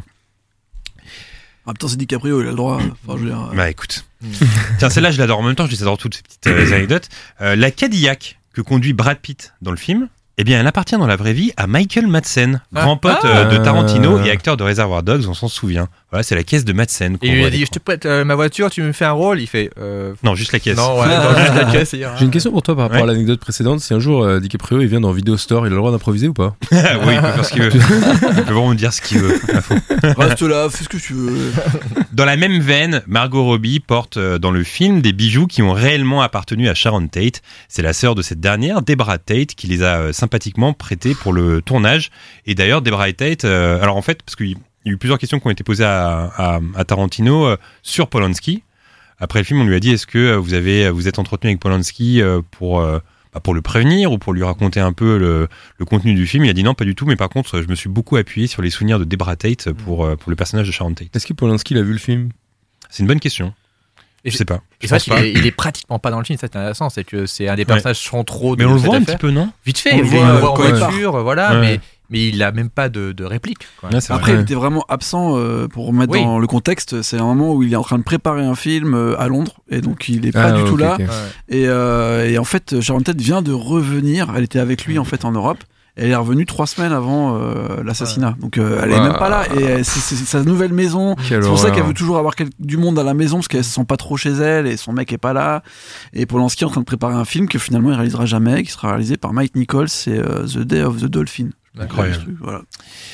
Figurez-vous que le film n'est pas sorti en Chine puisque les Chinois n'ont pas accepté la façon dont est dépeint euh, Bruce Lee dans Once Ah. Upon a Time in Hollywood. Les Chinois ont demandé à Tarantino de couper les scènes avec Bruce Lee pour qu'il puisse sortir là-bas, mais bien évidemment, Tarantino, réalisateur intègre, refusa. Donc en fait, ils aimaient pas que Bruce Lee se fasse défoncer par Brad Pitt. Ouais, en fait, moi je comprends pas cette scène, vraiment. Alors, il, il a, dans le bouquin, c'est un peu plus décrit. Et en interview, euh, Tarantino, il la défend cette scène Ouais. en disant que euh, vraiment. euh, c'est lui qui dit ça. Il dit que Bruce Lee était connu pour ne pas respecter les cascadeurs américains. Ah, et, du coup, et du coup, il n'avait pas de problème pour, euh, on va dire, montrer qu'il était plus fort qu'eux et que lui faisait des vrais arts martiaux et que les cascadeurs américains étaient euh, pas aussi forts que lui. Hmm. Et, et, c'est, et, c'est, et donc, du coup, il défend vraiment cette vision qu'il a de Bruce Lee en disant Bruce Lee, il était arrogant sur les plateaux, il se la pétait. Donc, c'est pour ça que quand on le voit dans la, dans la scène, il est vraiment, euh, il se la pète de ouf. Oui, parce que d'ailleurs, euh, ça avait fait polémique dans la et- mesure où la fille de Ouais, Bruce je Lee, veux dire, la Oui. fille de Bruce Lee, elle s'est plainte aussi. ouais, c'est plein et puis. euh, Bah, surtout que c'est quand même le seul personnage euh, autre que blanc, beau Alors, gosse. alors ça c'est Et je tout le problème qu'on peut reprocher à Tarantino et à ce film en général, c'est que c'est un film à la gloire des, des vieux blancs euh, Bah, euh, réac, réac quoi. et tout, tu vois. Donc du coup, toutes les minorités, machin, euh, les personnages féminins. Alors c'est un peu un film à la gloire de Sharon Tate, mais elle est très là sans faire grand chose. On voit ses pieds. Voilà, on voit beaucoup ses pieds. Euh, du coup, euh, Bruce Lee fait partie des, des dommages collatéraux aussi en mode. euh, Ouais, lui, euh, alors que pourtant il fait partie des gens, euh, on pourrait se dire que Tarantino il adore euh, Bruce Lee puisqu'il a Ah fait ouais. des hommages. euh, Il l'adore, d'ailleurs. Voilà. Ouais. Mais il dit, oui, mais par contre, euh, sur un plateau, Dans ce euh, contexte. voilà, dans ce contexte-là, et comme, alors, l'autre truc qui est assez différent dans, dans le bouquin aussi, c'est que dans le film, le personnage de, de, de, de Brad Pitt, il est héroïque un peu. Il a un passé un peu sombre et on sait pas s'il a tué Ah sa ouais, femme. c'est vrai, c'est vrai. Il ça. Dans le bouquin, c'est très différent. Dans le bouquin, ils te racontent tout son passé et ils te disent Il non, l'a buté. il a buté. Ah. Ils te disent, il y a aucun doute, il l'a buté et il a buté trois autres mecs. vois, ils te disent, c'est une ordure. Ah. Et euh, limite un violeur. Euh, Et, Parce qu'on se dit pas ça dans le film. et dans le film, c'est Brad Pitt, on l'adore, il est stylé. Et dans le livre, tu dis, non, non, ce ce gars, c'est vraiment un gars dangereux. C'est pour ça que c'est intéressant le livre parce que finalement c'est euh, c'est un autre Once Upon a Time in Hollywood. Exactement. Et c'est c'est un, c'est un peu le background et, et je trouve ça hyper Mais du coup, ce qui est intéressant. c'est que du coup le livre ça devient une uchronie du film. Oui, c'est une version alternative du film en lui-même. Oh à vérifier quand même, à vérifier. Euh, Qu'est-ce que j'allais dire? J'allais dire un truc là-dessus. Euh, oui, non, sur le fait que euh, on avait reproché à, à Tarantino que Once Upon a Time in Hollywood pouvait être réac, etc. En même temps, euh, et tout à l'heure tu le disais dans ta chronique, Guillaume, il vient euh, Tarantino bah, d'un cinéma euh, aussi qui est réac. Euh, lui, c'était un fan de Dirty Harry, euh, des, des Sergio Ah Leone, mais- etc. Donc euh, Ça, je ça, voulais- il le revendique à fond quand Ouais. même. Je remets pas en cause, c'est juste le fait de, tu vois, d'aller au point de l'Uchronie, de vraiment casser tous tous les autres mythes, et euh, à part celui qu'il a envie de mettre en avant. Et surtout, j'aurais apprécié qu'il y ait une ou deux autres scènes avec Bruce Lee pour pas juste le foutre Ouais, contre oui. une bagnole. Ça, ça, c'est paraît un peu gratos. A- euh, c'est trois minutes, ouais. genre il dit Ah, vous êtes des bouffons, pouf, il le fout contre une bagnole et après ça s'arrête et on Après, il savait, revoit que ça, jamais. il savait que ça allait parler là-dessus. Ah bah, aussi. Ah, bien sûr, bien sûr, mais c'est juste que bon, je sais Mm. pas si c'est nécessaire en fait. La prochaine, je l'adore. Ah. Mais J'aimais bien les autres aussi avant. D'accord. Alors ça, j'ai trouvé ça fou. Sur le plateau, euh, Leonardo DiCaprio était hyper intimidé de se retrouver avec Luc Perry. Puisque Luc Perry, c'était son idole lorsqu'il était jeune. Ah pour, ceux qui, euh, pour ceux et celles qui l'ignorent, Luc Perry a interprété Dylan. le fameux Dylan McKay durant des années euh, dans la série culte Beverly Hills. Euh, Luc Perry qui nous a malheureusement euh, quitté récemment. Et euh, Leonardo DiCaprio était un fan de Beverly Hills. Et pour lui, il l'a dit dans un interview, c'était le nouveau euh, James Dean. Hmm. Bah, tout, le monde- tout le monde pensait Luc ça. Perry, ouais, tout le monde pensait ça. Avec Et trois pour lui, c'était une idole. Et il disait même, euh, c'est un modèle, moi je veux être comme Luc Perry plus tard, quoi. Ouais. Et c'est génial quand t'es Luc Perry et que t'es le euh, DiCaprio qui te lâche les bottes euh, à côté, c'est un, un vrai plaisir. C'est à peu près la même carrière, quoi. Pas vraiment. Alors qu'il avait qu'un seul style de jeu, le mec. Il faisait ça, là, il ouais. les sourcils, il faisait du surf, il était bourré. Que euh, Ouais, mais c'est je trouvais ça cool que Tarantino il Luc prenne Perry, il Perry. a joué un très bon rôle dans Oz aussi, la série Oz. Ah, ah ouais? Très bon, un curé. Une des scènes euh, a réellement été tournée à l'intérieur de la Playboy Mansion, puisqu'il s'avère que Tarantino était un très bon pote de Hugh Hefner, fondateur de Playboy, et qu'il avait l'habitude d'aller à ses soirées, ce gros porc. et d'ailleurs, euh, j'avais fait un tab sur euh, Tarantino, et euh, Tar- euh, Tarantino a une blague qui fait souvent sur ses tournages de, de mémoire comme ça, c'est qu'en fait, quand ses acteurs dorment sur ses films, il prend un god violet, hein, il a un god violet, Toujours sous, sous la main, quoi. Ouais, il a toujours un god violet sous la main et en fait il, il le pose, je sais pas, sur le torse de Brad Pitt en train de dormir entre deux scènes et il le prend en photo. Et en fait chez lui il a plein de photos de ses acteurs qui dorment sur le tournage avec le god violet euh, sur eux. Voilà, c'est. T'as fait ça sur ton film toi non? Avec Arnaud Ducret Alors, euh, pouvait dormir déjà. petit god sur on- lui. On n'avait pas le- l'occasion de dormir. Ah euh, ouais. voilà, donc Ouais, fallait, y- fallait aller On vite. pouvait pas faire des blagues. non. Très bien, ouais, dommage. Euh, alors vous connaissez tous euh, Lee Van Cleef. Euh, Ah oui. pour ceux Oui. qui ne se rappellent pas de Lee Van Cleef, Le Bon, la Brute et le Truand ou encore Escape from New York, parce qu'il joue dedans, Escape from New York. le méchant. Euh, avant le tournage, est-ce qu'il est vraiment méchant dans Escape from New York? Ouais. Il y a un mix des deux, hein. Bah, c'est qu'en fait, Snake Plissken est censé être le méchant, mais c'est le gentil de l'histoire. Donc, euh, bon, c'est un, un un quand même. Donc avant le tournage, Tarantino a visité la maison dans laquelle euh, il a vécu euh, afin de faire du repérage. Et dans le garage, il aperçut euh, un immense poster du visage de Lee Van Cleef et Tarantino trouva ça bizarre et marrant en même temps. Alors dans le film, il décida d'en faire de même avec le perso de Rick Dalton en plaçant des portraits de lui un peu partout. C'est pour ça qu'on voit des portraits de Rick Dalton un peu partout dans sa maison. C'est Ouais, un ouais. hommage et une inspiration Bah, directe de Lee Van Cleef. Quand, il se gare, dans- euh, chaque fois qu'il se gare, on voit sa tête Exactement. Bah, c'est ouais. pour ça en fait. C'est dans le driveway, euh, c'est ça le. Bah, en fait, c'est grâce à Lee Van Cleef qu'on a ça. Ah, trop bien. Alors, dans le film, on peut apercevoir l'acteur euh, Bruce Dern, qui joue le vieux à qui appartient le ranch. Ouais. À la base, ce rôle était destiné à Burt Reynolds, qui malheureusement euh, décéda quelques jours avant le tournage. Il fut donc remplacé euh, rapidement par Bruce Dern, qui, je le rappelle, est également le père de l'actrice Laura Dern, que l'on adore. Et enfin, dernière anecdote. C'est marrant qu'il Ouais. c'est qu'il est. Enfin, à mon avis, il voulait rendre hommage à Burt Reynolds dans ce film. À mon avis, euh, Rick Dalton, c'était un peu un Burt Reynolds. Ouais, quoi. bien sûr. Ouais, ouais. Donc c'est marrant qu'il l'ait utilisé euh, dans le rôle du vieux qui qui Mais Bruce Dern, ça fonctionne bien aussi. Ouais, c'est vrai. Euh, et enfin, Tarantino déclara que Brad Pitt et DiCaprio sont pour lui dans ce film les nouveaux Robert Redford et Paul Newman. Il parle bien évidemment de l'époque où les deux acteurs jouaient ensemble dans des films comme Butch Cassidy et le Kid ou encore The Sting. Et c'est vrai que quand on y réfléchit, c'est un peu les Paul Newman Redford, euh, Ouais, c'est vrai. euh, tu vois, Brad Pitt DiCaprio, ça le fait un peu. Alors quoi. qui est Paul Newman, qui est Redford? Euh, moi, je dirais Paul Newman, Brad Pitt et euh, Ouais. Robert Redford. euh, Ah, quoique. Ouais, Robert non. Redford, il a un petit côté Brad. Pitt. Ouais, Ouais, ouais, Redford, ça, Redford, ouais. Brad mais Paul. Newman, pas vraiment DiCaprio, tu vois. Paul Newman, il est plus carré quand même. hein. Ouais, c'est vrai. Redford, il est toujours un peu genre, Ah, ça va, c'est cool, c'est sympa. Mais, mais c'était la première fois qu'ils étaient ensemble dans un film? Mais je crois que Euh, oui, non? Côte à côte? Ouais. Euh, Je crois, oui. ah J'ai bon? pas d'autres souvenirs de C'est ça qui est fou en fait, c'est de se dire, attendez, ils ont jamais joué ensemble. c'est improbable quoi. Et d'ailleurs, j'avais lu une autre anecdote que j'ai pas placée, c'est que à Cannes, parce qu'il y a eu la première à Cannes de ce film, et euh, il y avait une interview croisée entre euh, Tarantino et, Bra- et, Bra- et, euh, entre DiCaprio et Brad Pitt, pardon. Ouais. Et les deux disaient, euh, bah c'est trop bien, franchement, c'est trop bien entendu. euh, moi, j'ai trop envie de retourner avec lui, Ah. etc. Il y avait une grosse alchimie sur le film. Putain. Euh, Aurélien est en train de regarder en même temps si Ouais. euh, ils ont déjà joué Pour ensemble, pas mais je qu'on se crois fasse pas. hein. insulter. Non, mais ça, me- ça me dit rien. Pour pas qu'on se fasse insulter sur Twitter. Bah ouais, t'imagines. Mais non, mais moi, j'ai pas de souvenir de. Non, moi non plus. Non, je sais pas. Bon, bref, on verra. Ah Ah, ah, ah, ah. Brad Pitt et Leonardo DiCaprio avaient déjà joué ensemble Ah. avant Tarantino. Dans C'est une affaire euh, qui. Bah, c'est c'est- je le cliquais là. Alors, halluciné. hop hop hop, ils ont formé le duo, nanana. C'était en 2015 dans un court métrage Ah oui, intitulé The Audition, réalisé par un certain Martin Scorsese. Ah oui, donc genre une pub euh, sponsorisée. Ouais, le ouais. film Oui, bon, de ils 16 ont raison, minutes, ouais. nanana, Ouais, Écrit Ouais, par bien. Terence Winter. Non, c'était un vrai truc. Hein. On approche de la fin euh, de l'émission, mais avant de se quitter, le segment du dernier et de la dernière, tout ce que notre invité a accumulé euh, culturellement ces dernières semaines, François. Le dernier film que tu as vu au cinéma. C'est euh, Last Night in Soho d'Edgar Ah, Wright. Edgar Wright. Et Alors, est-ce que c'est bien? C'est marrant parce que c'est assez similaire à, à Once Upon a Time in Hollywood. C'est un film sur la nostalgie, c'est littéralement un voyage dans le temps dans les années 60. Mais dans ce film, ce qui est peut-être encore plus intéressant, c'est qu'il il y fait une vraie critique des années 60. C'est-à-dire qu'il y montre le côté idyllique, le côté oh là là, les, les, les, habits, la musique, euh, les, les, mecs sont stylés. Et en fait, il te montre euh, l'horreur qu'il y a derrière ce, ce, ce masque de, de glamour. Chose que dans le film, euh, c'est pas le même type de propos. quoi. Donc je trouve ça très bien. Euh, voilà. Alors, pour, motiver les gens à aller voir ce film, est-ce que tu peux nous rappeler euh, ce qu'a réalisé avant Bah, Edgar, Edgar Wright, Wright, c'est il est connu pour avoir fait, avoir fait la, la trilogie du Cornetto avec euh, Simon Pegg, à savoir Shaun of the Dead, Hot Fuzz, le dernier pub avant. Et est-ce qu'on retrouve un peu cet humour dans le film? Pas du tout. Pas du Euh, tout. Pas du tout. C'est vraiment C'est un fini, autre. ça. Qui est bien, c'est que c'est un autre type de, de genre qui, qu'il avait c'est pas trop fait. C'est vraiment un film d'horreur euh, psychologique. Euh, et euh, D'ailleurs, j'ai vu qu'il était très peu distribué, c'est assez dommage. Ouais, ouais, il se plante un peu, malheureusement. Euh, alors qu'il est vraiment. La mise en scène est incroyable, les musiques sont super. Oui, il y a des bons retours, hein. Les acteurs sont bien. euh, mais ça fait partie des films un peu qu'on ne fait plus. Des, des, des thrillers paranormaux. C'est pas un film d'horreur euh, assumé, tu vois. Donc, du coup, ils peuvent pas le vendre comme un film euh, Blumhouse et tout. Euh, mais j'ai trouvé ça euh, très, très Écoute, j'étais très chaud pour le voir et je suis encore plus chaud pour le Bah, voir. vas-y, vas-y. ouais. Le C'est genre dernier le film. sixième sens. Non? Comment? C'est genre le sixième sens.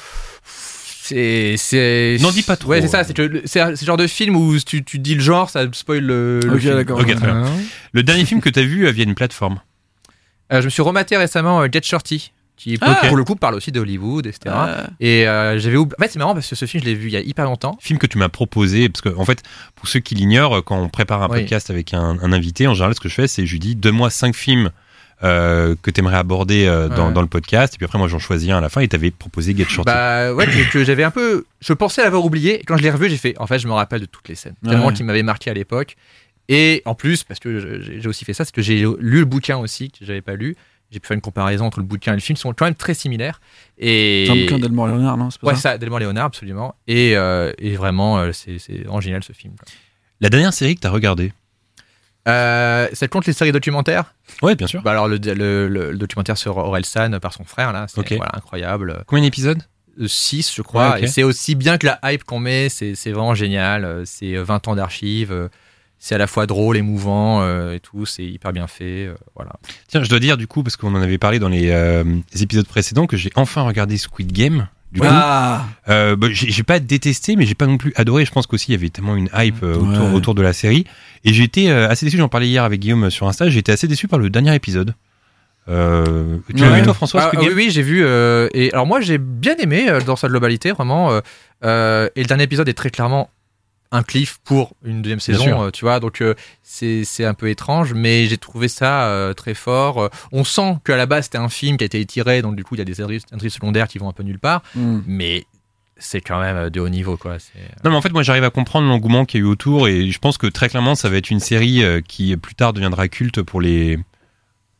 Pour, euh, pour je sais pas, pour, mettons, j'imagine les jeunes de 15-16 ans qui ont regardé ont- ça. ça- Il y a le côté, ceux qui n'ont pas vu euh, au Battle Royale, euh, Oui, découvrent- voilà. découvrent ça. euh, Mais toi, Ouais. je pense que dans 20 Hunger ans, Games. ceux qui ont 15-16 ans aujourd'hui, ils diront Tiens, tu te souviens de Squid Game, c'était vraiment un gros truc, etc. Tu vois, je pense. Alors hein. on se rappelle de Running Man. Alors, je pense que le, le- problème, c'est que Squid Games, comme maintenant ils ont annoncé une saison 2, si la saison 2 est pourrie, les gens vont peut-être avoir moins euh, de, de Ouais, nostalgie sur ça la saison. rester un. juste une saison. Ouais. Ouais, Si Mais comme tu vois, ça, j'ai ça peur que Squid Game, ça devienne un truc. euh, Ça va être Casa des Papel, moi je vous le dis. Bah, tu sais, euh. comme Ah, ouais, ouais. Prison Break ou trucs comme ça, tu sais, les, les trucs qui vont très fort sur les premières saisons et puis ça. après, ça va s'étirer. le, le problème des high concepts en série, euh, c'est que euh, très Ça vite, tient pas. euh, ça tient pas, très vite, ça se.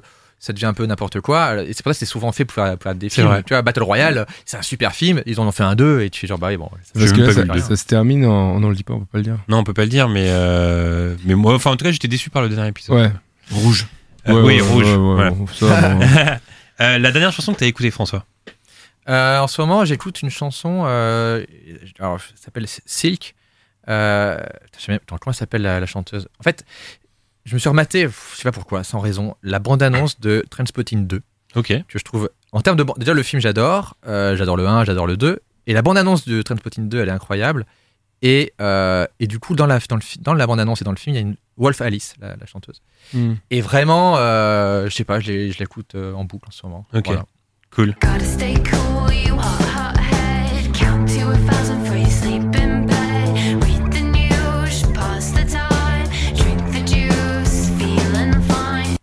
Euh, le dernier livre que tu as lu. Euh, le dernier livre que j'ai lu, en ce moment j'écoute, euh, alors je fais beaucoup des livres en li- livre audio, donc du coup en ce moment j'écoute un livre de Daniel Sloss qui est un, humoriste écossais qui fait des spectacles, en ce moment il est sur Netflix, il a plusieurs spectacles et tout, et il a sorti un livre qui est une sorte de, version longue de ses spectacles et tout, et ça s'appelle Everybody, You Hate is Going to Die. Et c'est Ah euh, oui, hyper oui. drôle et c'est euh, et c'est très fort. Ça parle des relations, ça parle de de de de- de- d'être jeune en, à, cette épo- à notre époque et tout. Et euh, Daniel Sloss, euh, donc un gars à découvrir déjà sur Netflix son, son, ses spectacles et son roman. Et enfin c'est pas un roman, c'est fi- c'est finalement des, des essais en fait. Alors, c'est quel type d'humour? Euh, euh, tu peux bah, un peu une sorte de Aziz Ansari dans le sens où ça parle vraiment des relations modernes Mm. Euh, et en même temps c'est un écossais donc du coup euh, il fait des blagues sur l'Écosse les Américains les Anglais tout ça Et alors, c'est pas lui qui raconte le livre audio? si si si il lit le livre Et audio donc, et donc euh, tu captes l'accent écossais parce que l'accent écossais est très compliqué. oui oui non non mais il, euh, il surarticule Ouais, bien mais sous-titré. Pas du tout, bah non, c'est un livre. ça ne marche pas. La dernière BD ou le dernier manga que t'as lu? Alors, la dernière BD que j'ai lue, alors, j'ai- en fait, j'ai l'impression que je, je reçois beaucoup de BD parce que j'ai plein de copains qui en font. Et du coup, bah, je, la dernière BD que j'ai lue, c'est un cadeau d'un d'un copain. C'est la, la BD de John Rachid qui s'appelle Comme on peut, qui raconte en fait son enfance euh, dans les années 80-90 et tout. Et c'est hyper bien raconté, hyper bien dessiné. euh, et c'est vachement bien. Donc, euh, Comme on peut, c'est dessiné par El Kim. Et c'est donc John Rachid qui raconte sa, son enfance. quoi. Le dernier objet culturel que tu as acheté? Alors, c'est- un jeu vidéo, ça compte? Bien sûr. Bah alors c'est j'ai acheté c'est très précis mais il y a, il y a un jeu que j'adore qui s'appelle Outer Wilds euh, qui est un jeu d'exploration spatiale avec des énigmes et ils ont fait un DLC récemment qui s'appelle euh, C'est quoi un DLC c'est une sorte d'extension du jeu c'est comme une suite mais pas vraiment. Et c'est incroyable quoi. Sur quelle euh, console?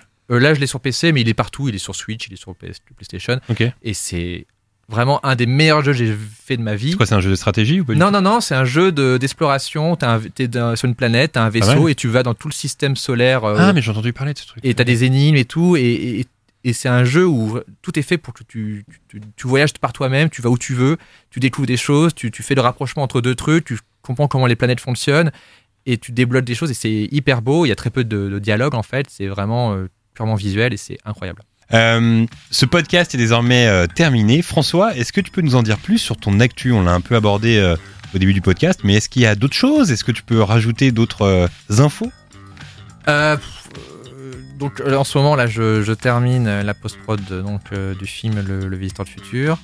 Hum, J'ai d'autres projets de long métrage en, pareil, hein, c'est toujours un peu nébuleux parce que dans, le, dans le cinéma, c'est jamais à un an près.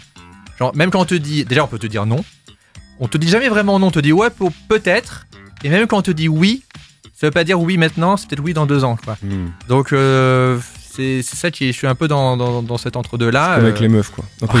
Aucun rapport. Oui, dans deux ans. Ah bon. Et euh, du coup, je, je, je, je sais pas si j'enchaîne tout de suite euh, là, sur un film ou pas. Je serais content aussi de de, de, de pas travailler aussi, hein, euh, voilà, de kiffer la life et de finir euh, Outer Wilds, euh, voilà, mon actualité. Ok, d'accord.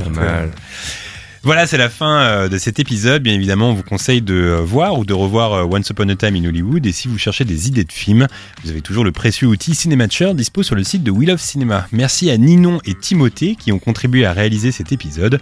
Quant à nous, on se retrouve dans deux semaines. Bye tout le monde Bye.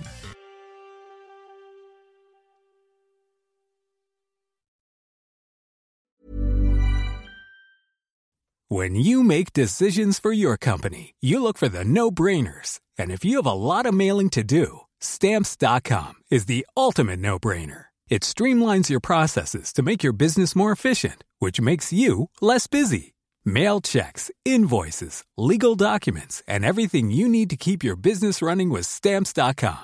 Seamlessly connect with every major marketplace and shopping cart. Schedule package pickups and see your cheapest and fastest shipping options from different carriers with rates up to 89% off USPS and UPS rates. And with the stamps.com mobile app, you can take care of mailing and shipping wherever you are. Make the same no-brainer decision as over 1 million other businesses with stamps.com. Sign up with code program for a 4-week trial plus free postage and a free digital scale. No long-term commitments or contracts.